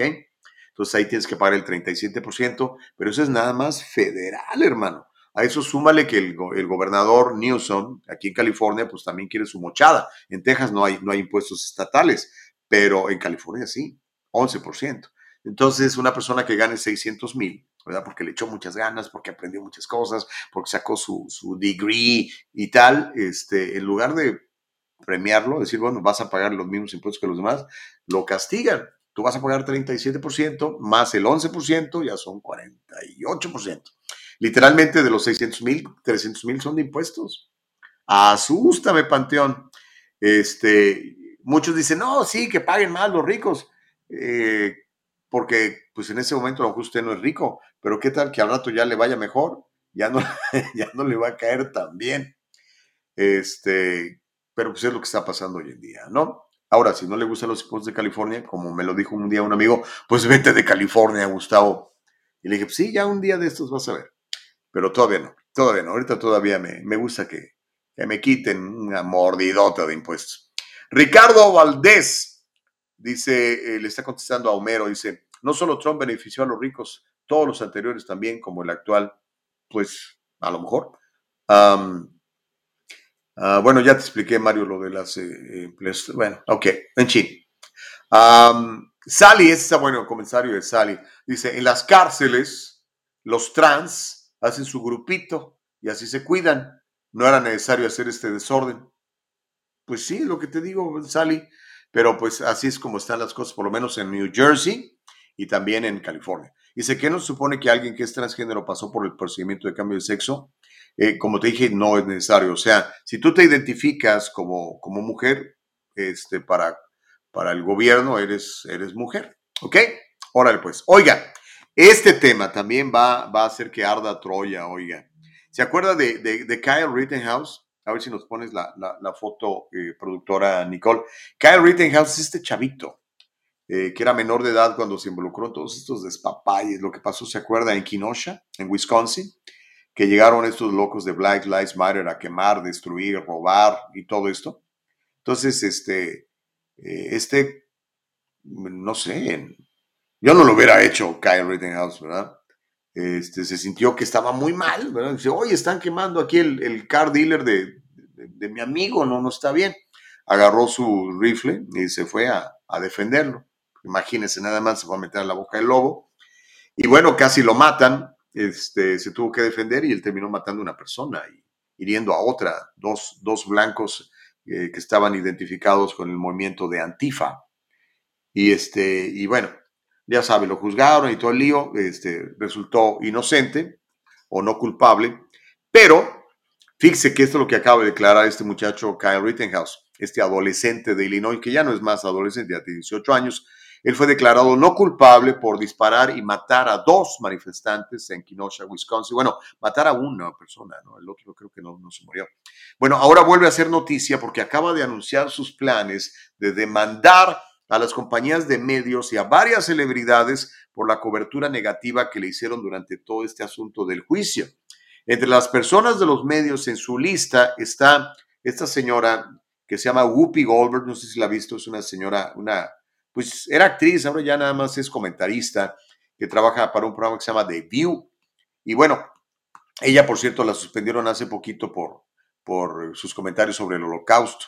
Bueno, Rittenhouse dijo en una entrevista, estamos viendo a varios políticos, celebridades, atletas, y Whoopi Goldberg está en la lista. Ella me llamó asesino después de que un jurado me absolviera. Me llamó asesino en televisión nacional y lo siguió diciendo. Dice, y hay otros, y mencionó algunos otros nombres, ¿verdad? Pero no tan famosos como, como Whoopi Goldberg. Vamos a ver si, si efectivamente va en contra de él. Mira, aquí estamos viendo precisamente imágenes de, del juicio de este chavaquito. Ahora, pues no sé, ¿verdad? Este, yo entiendo que el muchacho sintió mucho patriotismo, le dio mucho coraje que estaban quemando el pueblo, que ni siquiera de su pueblo, es un pueblo vecino, él tuvo que manejar no sé cuántas millas para llegar a, a Kenosha, Wisconsin, eh, porque vive en, Illinois. Pues yo no lo hubiera hecho, la verdad, ni hubiera dejado que mi hijo, ¡Ey, a dónde vas con ese rifle? Sácate. Este, pero lo hizo y, este, y ahí están las consecuencias, ¿no? Qué lío, qué lío. Ahora, pregunta para usted. Si usted ve que llegan los eh, malandros ahí a estos, espero que ya no haya más manifestaciones como esas, ya ve cómo quemaron, robaron, incendiaron, este, y, llegan a destruirle ahí el, negocio a, su amigo, ¿usted agarraría un rifle y sería defenderlo? A lo mejor no, ¿verdad? O a lo mejor sí, no lo sé. Ah, me acuerdo cuando los disturbios de, de, Los Ángeles, yo trabajaba por una radio que se llamaba la KW, y estaba en la pura esquina. De hecho, se llama todavía, más que ahora está en, por allá por Universal Studios, pero en esa época estaba en la esquina de, de la Highland, sí, la Highland y Hollywood Boulevard. Y a un lado del edificio de la radio estaba una, una, una agencia de venta de motocicletas, una Harley Davidson Store. Y me acuerdo que andaban ya ahí los, eh, este, los malandros eh, pues, aprovechando el desastre, quemando y robando, y ellos se pusieron en el techo del edificio con una saca 45 y dijeron, aquí nadie me va a robar. Y sí, pasaban los desmadrosos, los veían ahí, ¡ay, córrele! Porque estaban armados. No le robaron ni una moto, ni le rompieron un vidrio, ni nada. Pero no lo sé, yo no sé. Hay que tener cuidado con las armas. Oiga, este, si usted tiene una, aprenda a manejarla obviamente tenga todos los permisos y seguros posibles, téngalos en un lugar guardado donde nada más usted sepa y no sea al alcance de los niños o de gente loca. ¿Ok? Y este, esa es mi recomendación. Yo todavía no tengo armas. El día que tenga una, se lo voy a dejar saber a todos, para que sepan que estoy armado y que ni vengan por ahí. Lo bueno es que mis vecinos todos están armados. Entonces yo siento que si algo, algo sucede, pues ahí luego, luego entran al kit. Juan C. Gómez dice, pienso que la llamada justicia no es medida con la misma vara, siempre tiene una inclinación a favor de cierta comunidad. Pues sí, eh, típicamente el que pone el billete es el que hace la justicia. ¿okay? Por ejemplo, todos los políticos que están en los bolsillos de, de ciertas personas, pues legislan en favor de ciertas personas. No les voy a decir quién porque luego se enojan, ¿verdad? Raúl Serrano dice, hay leyes, si el jurado determinó que fue en defensa propia, pues nos guste o no, pues es la ley. Sí, estoy de acuerdo. Estoy de acuerdo. Ahora, el asunto son las demandas que dice que va a la que le va a entrar el chavito este, ¿no? Dice Juan, no tengo arma ni puedo comprar una. Eh, bueno, pronto, digo, si quieres una, espero que lo puedas hacer. Lo que pasa es que para, para tener una arma, para poseer una arma en los Estados Unidos, necesitas ser ciudadano de Estados Unidos. Si nada más eres residente, no, no, no te lo permite. ¿Ok? Y obviamente hay, hay estados donde es más fácil o menos difícil conseguir una. California es de, las, de los estados que tiene más restricciones. Josefina, fue declarado no culpable el Rittenhouse. Dice, porque había videos y fue en defensa propia. Sí, yo también creo que fue en defensa propia. Pero ya ve que muchos lo acusaron de supremacista blanco y de racista y todo ese rollo. Ah, José García, eh, o dice, yo sí lo haría, pero como soy prístina y nacida mexicana, el juramento, ya no alcancé a leer lo que decía. Buenos días, dice yo, yo lo haría. Miriam, dice, yo sí lo haría, pero como soy prístina y nacida mexicana, el jurado me encontraría culpable. ¿Eres prístina? No, no entendí. Este, pero bueno, porque prístina quiere decir así como muy clara, muy, muy transparente. ¿A eso te refieres? Bueno, no sé. se está calentando chocolate con todo esto. Dice, Rittenhouse se prepara de para... Ok, sí, está bueno. ¿Qué les parece el tema? Bueno, a mí me encanta. Eh, no sé qué cosa hice aquí con mi pantalla, que la hice grandota y ahora no alcanzo a leer sus comentarios. Pero bueno, este... Oh, ya sé lo que tengo que hacer. Tengo que ir a Restore, ¿verdad? No sé lo que tengo que hacer, pero ahorita, le, ahorita lo averiguamos. Mientras eso sucede, eso es lo que está pasando aquí en, el, en, los Estados Unidos. Me siento tan tonto. ¿Sabe que acabo? ah, ya, ya. Ay, no sé cómo le movía la pantalla que le hice así grandote. Eh, y luego ya no podía leer sus, um, sus, sus textos. Tony dice, si es por defender mi caso, mi negocio, yo sí les dispararía. Si veo que me quieren hacer daño, pues sí, digo, sobre todo si tienes un arma, pues imagino que la tienes para defenderte, ¿no? Si no la tienes, pues entonces llamas a la policía y le oras a Dios para que no se tarden mucho, porque esa es la onda, este, con todo este movimiento de defund, de police y tal, eh, los policías, este, pues han sido vilipendiados, han sido denostados, han sido atacados. A mí me parece que injustamente, ¿verdad? Obviamente usted tendrá también otro punto de vista y se lo, se lo, voy, a, se lo voy a respetar. Ah, Noé Contreras dice Juan Carlos González. Ah, Juan Carlos ya no está con nosotros, Noé. Neftalí dice, la ley está hecha para los ciudadanos comunes y corrientes, para los políticos y los ricos no es la misma ley. Si no, chequen bien. Pues, pero no debería ser así, compadre. ¿Ok? We the people, dice the Bill of Rights, ¿no? We the people, nosotros el pueblo, somos los que mandamos, los que hacemos eh, las leyes, los que ponemos a los funcionarios públicos para que nos sirvan a nosotros y no que se sirvan de nosotros. Por eso me cae tan mal el gobernador ese que tenemos, que yo le llamo el emperador Newsom, porque hace leyes para ti, pero él no las sigue. ¿okay? Es por eso me cae mal, por, por, por, por hipócrita porque te dice que algo es bueno y él no lo hace. Pues hazlo tú primero, maestro. Ponnos la muestra, ¿no? Pero en fin, está muy guapo y ya ve, la gente lo quiere mucho, por lo menos cierta gente. Magali Laguna dice, también Leo Krause lo llamó asesino. Ah, híjole. Pues como te digo, es, son puntos de vista, ¿no? Cada quien tiene su punto de vista. Eh, yo no puedo llamar un asesino a alguien hasta que no sea juzgado y en una corte lo encuentren culpable de asesinato. Antes decimos es presunto asesino o presunto responsable. Y así es como se, se dice. Y es algo que me encanta de Estados Unidos, ¿verdad? En Estados Unidos tú no eres culpable hasta que se demuestre que eres culpable. Y para eso tiene que haber un jurado de 12 miembros que esté de acuerdo con el veredicto. Y si no es así, pues no hay una, un veredicto de, culpabilidad. Pero pues eh, obviamente, este, en el caso de León o quien sea, pues puede, puede opinarlo, a ver si no lo incluye en la lista de demandas, pero que no, ¿verdad? José García dice, hay una gran diferencia, o más bien una diferencia le estoy agregando, no, no, no dijiste gran, hay una diferencia entre defender la propiedad de uno y de viajar de un lugar a otro con un arma de alto calibre a una protesta donde sabes que hay altas probabilidades de ponerse violenta. Yo creo que eso ya es con intención. Ese es un, punto de vista muy interesante, José García. O sea, si yo hubiera estado en los zapatos de Kyle Rittenhouse, yo no voy. ¿Para qué me voy a meter? Aunque me indigne que estén quemando mi vecindario o el vecindario de mis amigos, pues, híjole, pues llamo a la policía. El problema es que la policía no estaba haciendo nada. La policía estaba viendo cómo quemaban y destruían.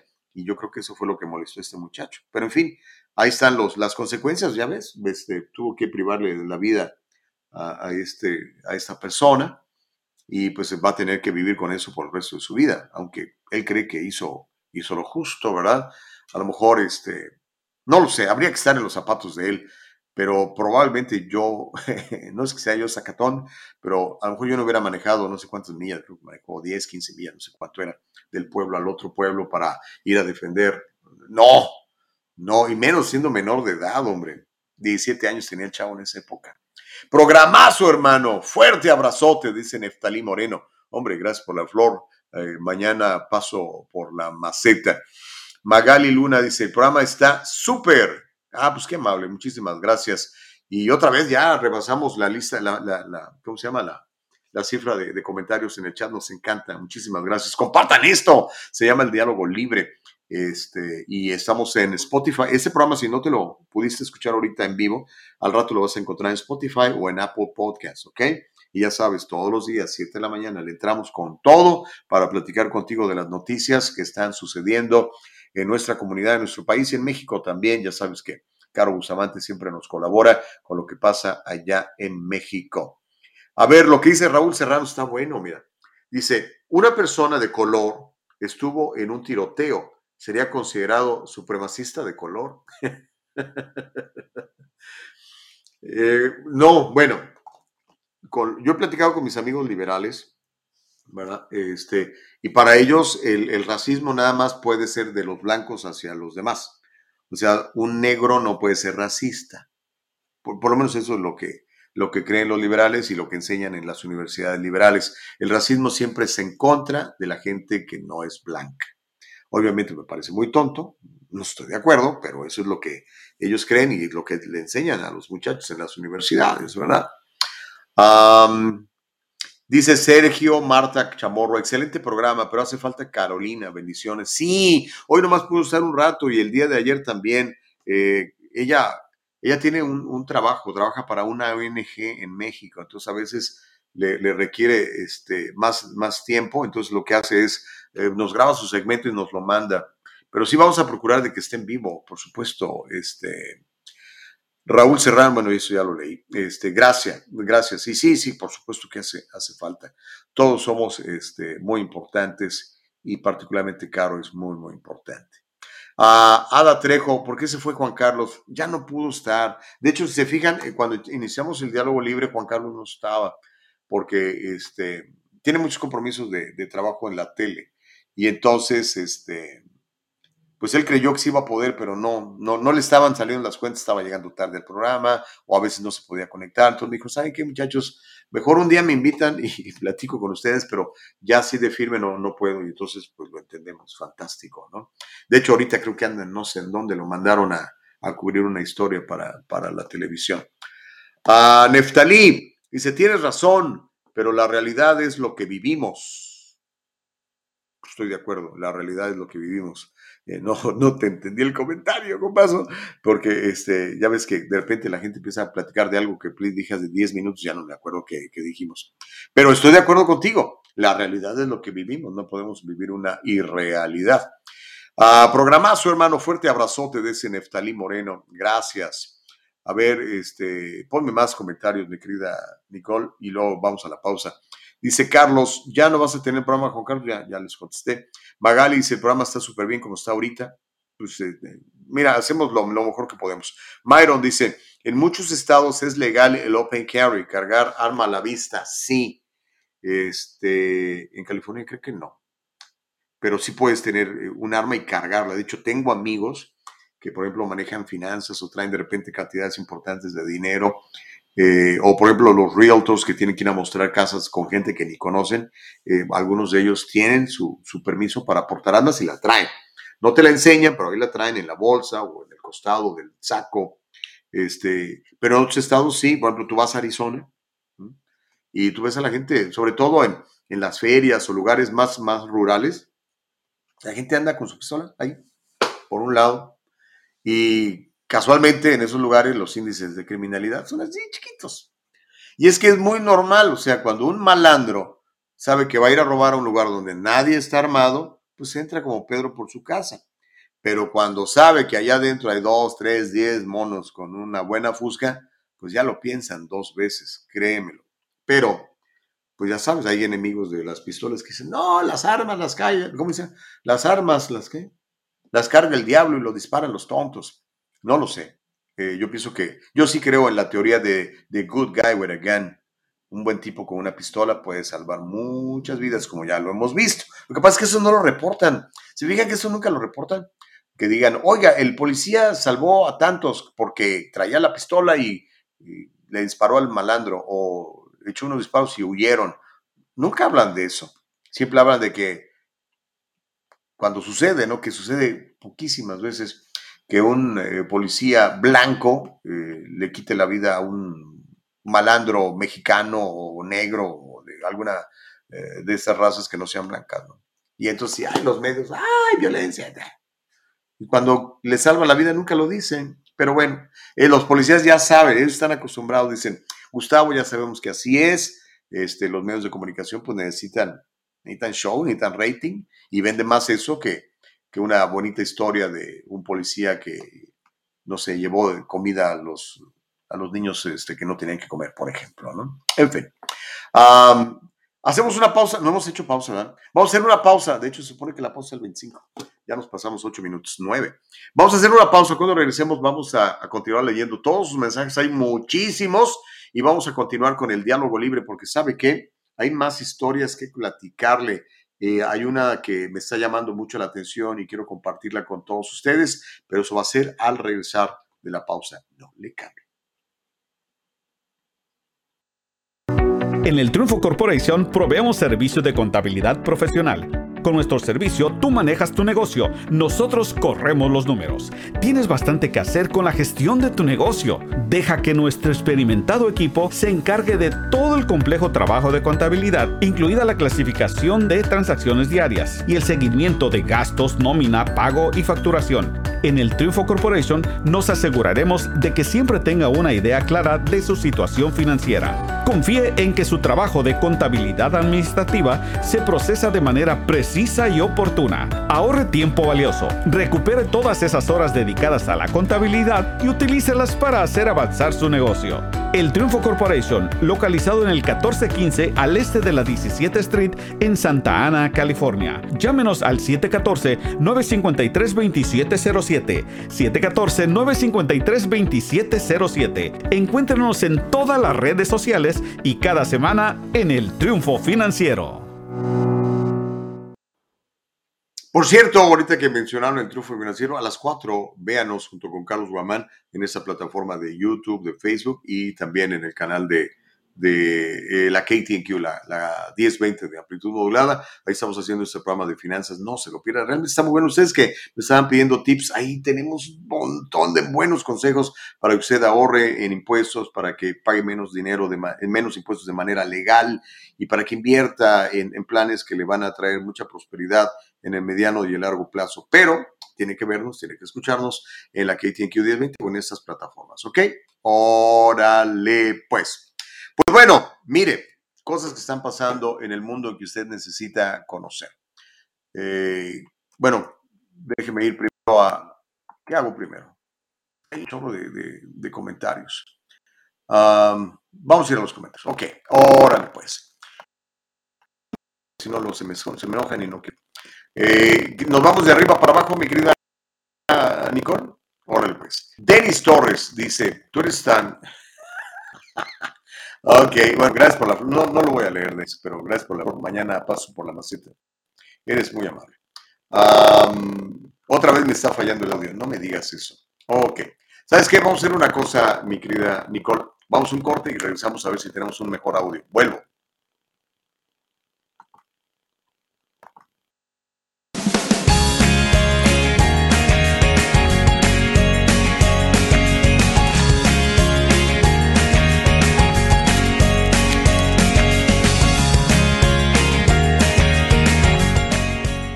Kanika shampoo and gels, made with natural products and paraben free. Leaves your hair silky smooth, and the gels keep it in place all day. Kanika, for today's generation. And most important, Kanika, made with love.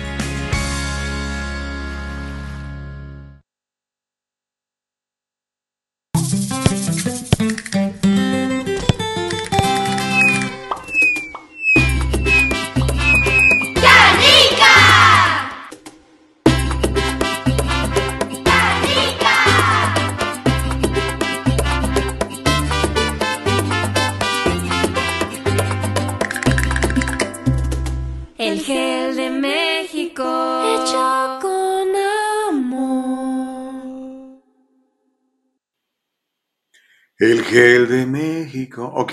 Eh, ¿Se acuerda que le dije hace rato la expresión de parir chayotes? Bueno, seguimos pariendo chayotes, pero bueno, ya regresamos. Se llama el diálogo libre. Ya sabe que nos va a encontrar en. De hecho, eso es lo que más me interesa que usted nos haga el favor. Que vaya a la página de www.eldialogolibre.com. Esa es nuestra página. Allí nos puede ver, nos puede escuchar. www.eldialogolibre.com. ¿Por qué le digo eso? Porque de esa manera, ahí sí somos absolutamente autónomos, ahí somos absolutamente independientes, allí no dependemos de que alguien nos quiera pagar el switch, ¿verdad? que diga, no, eso es, y nos corten. No, el dialogolibre.com. Ahora yo sé que para muchos es más pues es que ya estoy en el Facebook, ya estoy en YouTube. Bueno, estamos en Facebook, estamos en YouTube, pero este, mientras este programa empieza a alcanzar más relevancia, a lo mejor es posible que más adelante a alguien no le guste lo que digamos, ¿verdad? Y ya ve, si no va uno con cierta narrativa, luego lo empiezan a cancelar. Entonces ya sabe, www.eldialogolibre.com. Si algún día nos busca en YouTube, en Facebook y no nos encuentra, ya sabe que puede ir a www.eldialogolibre.com y que este programa además lo subimos en forma de podcast más tarde. Oye, me puse el saco. Este, en, en uh, Spotify y también en Apple Podcast. ¿eh? O sea, ya somos tipo crudos, ya nos codeamos con los grandotes. Y eso, que apenas estamos comenzando. Comenzando. Edgar Vidal dice, buenos días, tus mejores soldados están cayendo. Es hora de sacar tu as, Gabriela Teixier. Fíjate que Gaby no puede trabajar con nosotros. Ella tiene un contrato con, con Univision y Univision es muy, muy exclusivo. Cuando trabajas con ellos, nomás trabajas con ellos. Y no, no, no puedes hacer muchas cosas. A veces no te pueden tomar fotos. Entonces, este, pero eh, la Gaba es amiga mía, a pesar de que ya ve que siempre, pues es liberal. Este, hay que darle chance. Oren por ella, por favor, para que Dios la ilumine. para que le platiquen, ay, Gaby, lo que dijo Gustavo en el diálogo libre. Que Dios te ilumine. Este, pero no sé, algún día, ¿por qué no podemos platicar con ella? Espero que pronto, pero no va a ser. O sea, así como que en el inmediato futuro no lo creo. E, ella tiene un contrato con Univision y, no, no, puede aparecer en esta plataforma. De hecho, tengo muchos amigos que trabajan en muchos canales de televisión que tienen contratos similares que este, me dicen, oye, me gustaría estar contigo en el diálogo libre, pero ni siquiera como invitado no puedo porque hay que pedirle permiso al jefe, ya saben. Cuando uno no es dueño de su destino, pues así es, ¿qué le podemos hacer? José dice, Miriam, ¿y si cargo una pistola que vendan en Bug 5, será ilegal traer una de esas pistolas? No, fíjate que no, Miriam, es una buena pregunta. Eh, esas son pistolas de aire, eh, de balines, ¿verdad? Parecen reales, eso sí.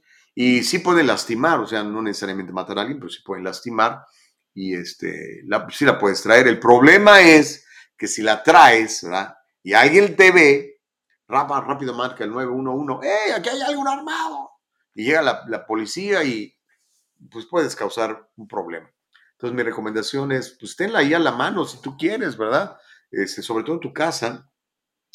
Pero incluso se han dado casos, ¿no? No, no, recuerda, algún día pasó que unos jovencitos estaban jugando con una BB gun en el patio de su casa, estaban haciendo disparos, eh, la vecina lo reportó, llegó la policía, y, este, y no sé si pasó una tragedia, ¿no? Porque creyeron que, era un arma de adeveras, porque parecen de adeveras, ¿ok? Ok, uh, Don Gus, defina la palabra liberal. Buena palabra. esa es una muy buena, muy buena pregunta. Originalmente, ya, me voy a parecer a, a Manuel Ramos cuando se va la historia, ¿no? El liberalismo económico, ¿no? Eh, y, le llamaban a los liberales económicos, pues liberales, ¿no? Estamos hablando de, de Adam Smith, de, David Ricardo, de aquellos padres de la economía de hace un montón de años. Entonces, eh, pues prácticamente en todos lados, menos en Estados Unidos, un liberal es una persona que favorece el capitalismo extremo. Por eso Andrés Manuel López Obrador habla del neoliberalismo y de los liberales, ¿no? Pero aquí en Estados Unidos, los liberales son personas que este, creen en un gobierno más grande, son personas que creen en impuestos más grandes, son personas que creen que el Estado sabe más que los papás para administrar eh, la familia y los valores. Entonces, ese es un liberal. Por eso los demócratas son liberales. No es lo mismo un liberal que un marxista, un socialista. Un socialista sí están bien locos. Un liberal, por lo menos, se puede uno, puede uno platicar con ellos, ¿no? Este, tengo muchos amigos liberales. De hecho, la mayoría de mis amigos son liberales. ¿Sabe por qué? Porque en California hay más liberales que conservadores. O no sé ahora, ¿no? Porque la tendencia está cambiando. ¿eh? eh el otro día invité a una muchacha a ver si acepta la invitación. Eh, ella es de Guadalajara, está buscando un puesto en, la Asamblea Estatal y me llamó la atención que está postulándose como, como republicana. Y vi una entrevista que le hizo mi buen amigo Anthony Cabaza y dice, es que me identifico con, con, con, el Partido Republicano porque yo creo en Dios, estoy a favor de la vida, estoy a favor del capitalismo. Dice, y los demócratas no. Entonces, está muy joven. A ver si, a ver si acepta la invitación. Ya se la mandé. Espero tenerla pronto en el programa. Eh, conservador, definición. Pues un conservador fundamentalmente, como se eh, eh, entiende aquí en Estados Unidos, es una persona que defiende la constitución de los Estados Unidos. Un conservador va a defender el Bill of Rights y va a defender la primera enmienda y la segunda enmienda y todas las enmiendas que están en la Constitución de los Estados Unidos. ¿no? Normalmente un conservador cree en Dios, casi siempre un conservador cree en Dios.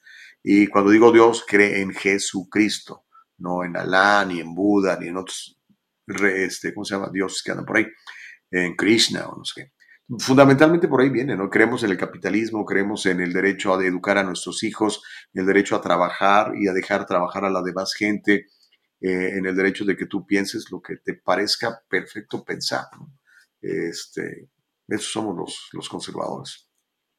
Guillermo Hernández dice, entonces Dios es republicano. Esa pregunta está muy buena, Guillermo. Tú lo que quieres es calentar el chocolate, ¿verdad, compadre? No, fíjate, porque hay, hay, hay, este, hay demócratas como, mira, y aquí lo tengo para que no se me olvide, como John F. Kennedy, ¿ah? demócrata. Ask not what your country can do for you, ask what you can do for your country.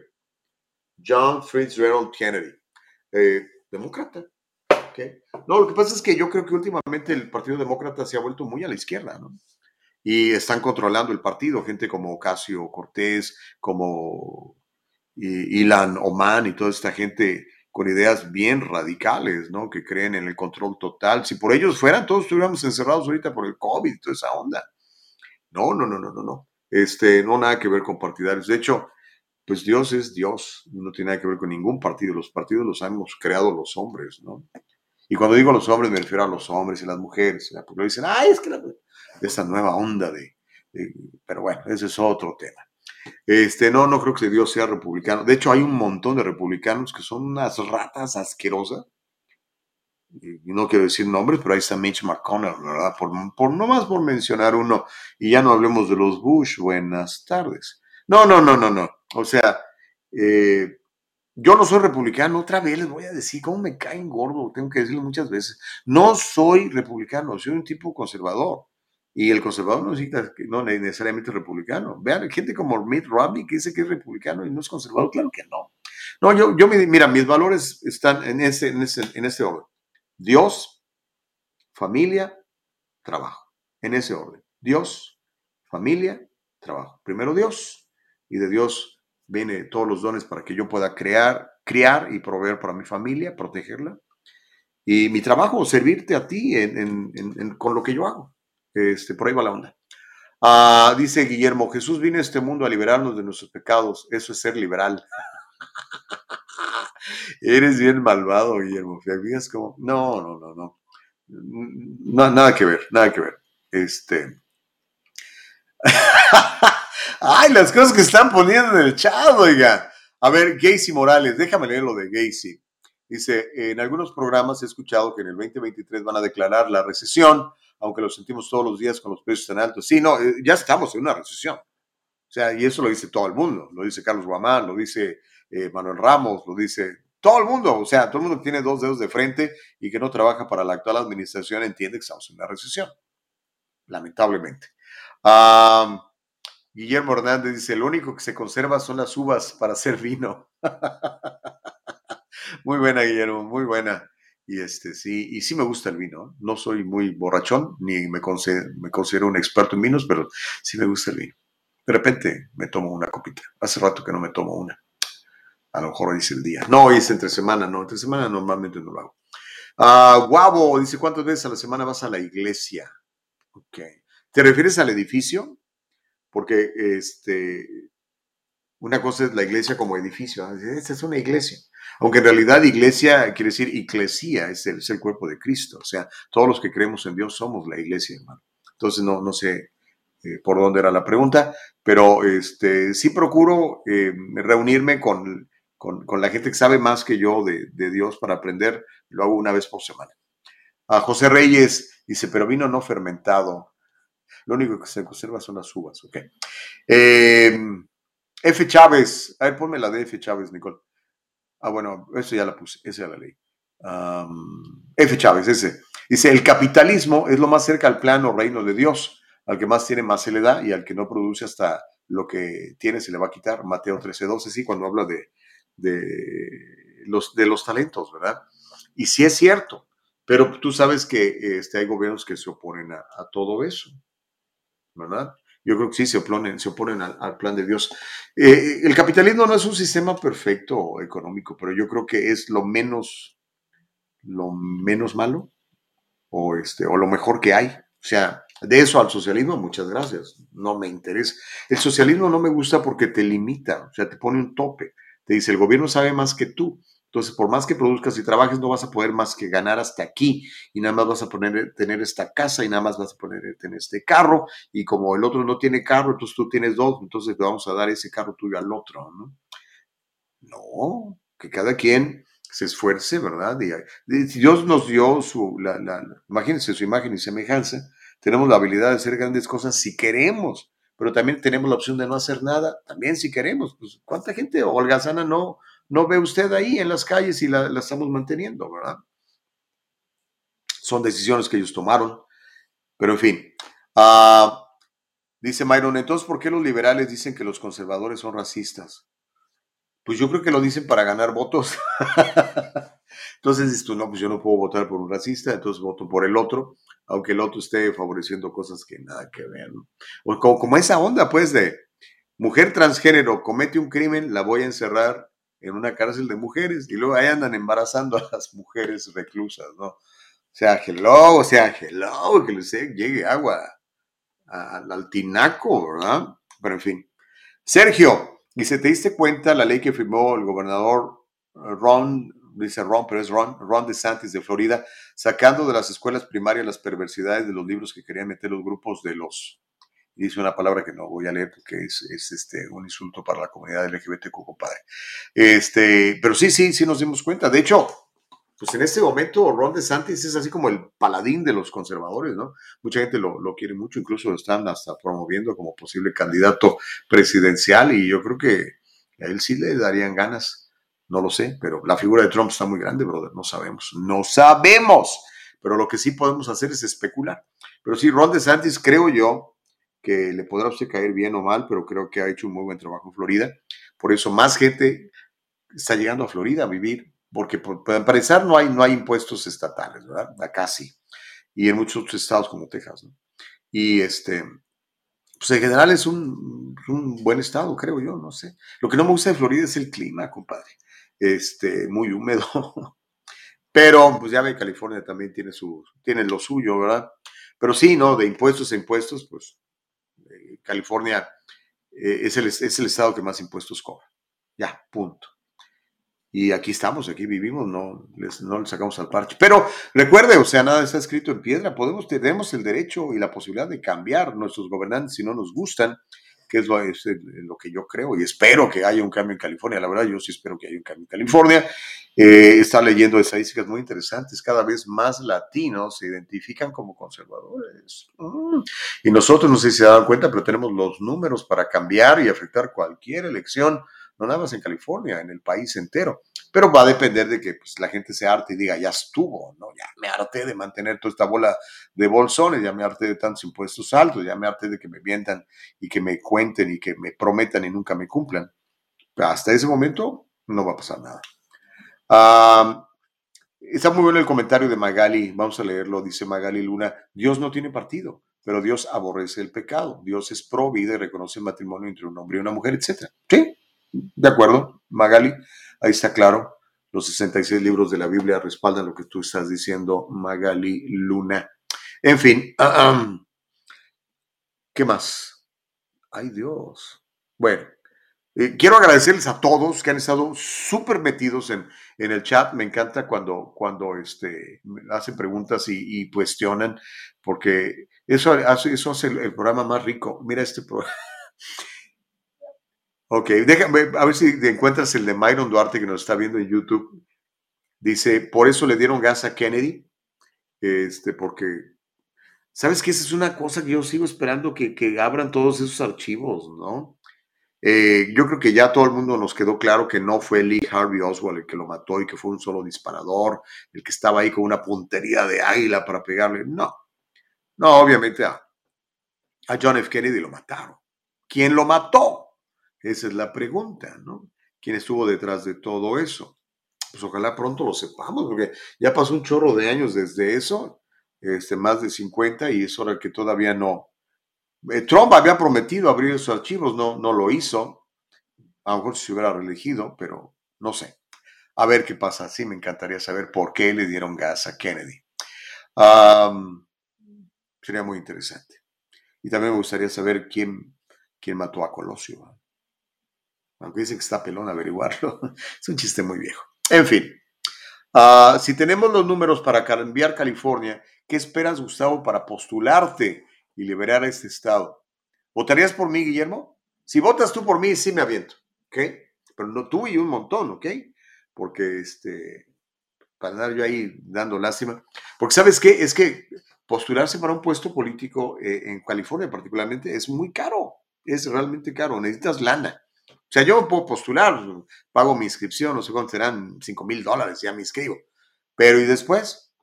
Que la gente ni sepa que estás en la boleta electoral, lo digan, Gustavo Vargas, no partido independiente, ¿quién es este cuate? Y ven ahí este, el nombre de, del emperador Newsom, ¿verdad? Bien peinado, bien guapo, su traje de 5 mil dólares, sus zapatos de Gucci, las uñas bien limadas, con tantos anuncios en la tele, pues por eso ganan, ¿no? Hay que meterle lana a las elecciones, compadre, no, no, no cualquiera. No, yo creo que mi trabajo es estar aquí con ustedes platicando, trayendo temas eh, de interés, y este, pero no lo descarto, pero ahorita no, la verdad no, mi hermano, ahorita no, ni tiempo tengo, estoy, estoy construyendo un negocio todavía. Dani, Alex dice, todo es creación de los hombres, incluso Dios. Empezó cuando el hombre primitivo vio en los eventos naturales una necesidad de encontrarles explicación y comenzó a creer que eran enviados dichos eventos por alguien muy superior. Hay que leer los libros, ¿cómo dice? Hay que leer otros libros de ciencias, además de la Biblia. Ok, Alex, es muy respetable tu, tu posición. Este, que nadie te detenga. Mira, eh, Dios es, Dios nos creó a nosotros y nos hizo a su imagen y semejanza. Eso significa que como Él es libre, te hizo libre a ti y no te obliga a, creer en Él. O sea, tú puedes creer lo que tú quieras, hermano. Me, encanta ese, ese, Dios tan poderoso que tenemos, que nos hecho, ha hecho a su imagen y semejanza y que te da la posibilidad de creer en Él o no. No te fuerza, no es un Dios de esos como en algunas religiones que tienes que creer en Él o si no te dan chicharrón, ¿no? Pues, tú decides lo que quieras. De hecho, una parte de la Biblia dice que todo nos es lícito, mas no todo es de conveniencia. Pero tú puedes hacer lo que te dé la gana, eres absolutamente autónomo. Obviamente, eso sí, lo que siembres, eso vas a cegar. Dios no puede ser burlado, lo que siembre el hombre eso mismo cegará. Así que pues ahora sí que con nuestro pan nos vamos a comer lo que nosotros sembramos. Es, no hay manera de, sacarle vuelta a eso. Así que el día de hoy somos el resultado de lo que hicimos ayer. Si queremos un mejor futuro, pues cambiemos las acciones a partir de hoy para que tengamos mejores resultados. Es tan simple. Empieza a abonar la tierra, empieza a sembrar otra semilla y una buena semilla va a dar un buen fruto. Una mala semilla va a dar un mal fruto. ¿Ok? Órale, pues. Ah,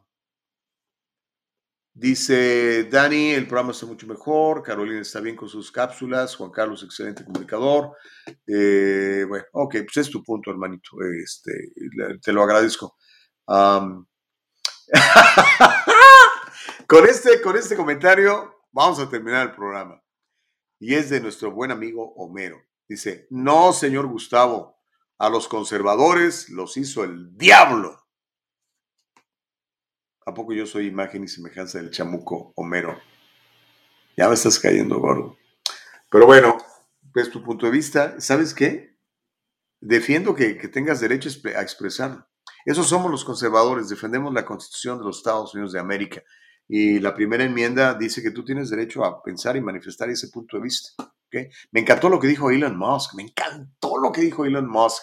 Dijo, la libertad de expresión es permitir que una persona que te cae mal diga algo que no te gusta. Ahí está más que bien definida por el Master Elon Musk. Ok, nos tenemos que ir, oiga, la invitación es para que mañana a las 7 ah, de la mañana, tiempo del Pacífico, se conecte usted con nosotros y hagamos juntos el diálogo libre. Recuerde que estamos en www.eldialogolibre.com y también en nuestro canal de Facebook y de YouTube, pero más importante que nos siga en eldialogolibre.com. Y ya saben que este programa se queda en forma de, spot, de, mm, podcast en Spotify y también en Apple Podcasts, ¿ok? Gacy dice, lo dice la Biblia. Eh, pues sí, sí lo dice. Guadalupe dice, buenos días Gustavo, un saludo, buenísimo programa, gracias. Ah, al infierno los que rechacen a nuestro Señor, dice Gacy. Ah, pues sí, eso dice la Biblia, pero mientras hay vida y esperanza, ok, mientras hay vida podemos cambiar nuestros resultados. Mario le dice a Homero, Homero, tienes mucho odio, ándale. Ah, Orlando contestándole a Alex, ¿y quién creó a los hombres? Ok.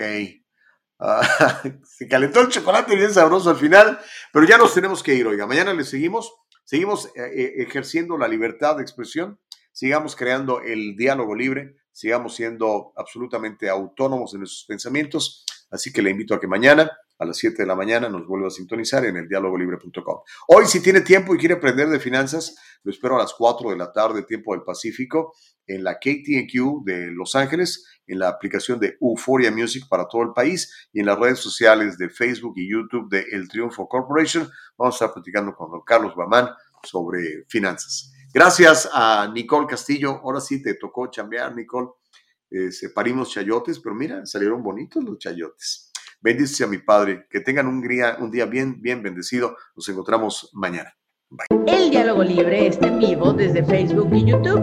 Si te lo perdiste o quieres volverlo a escuchar, entra a nuestra página de internet www.eldialogolibre.com. Todo el programa completito.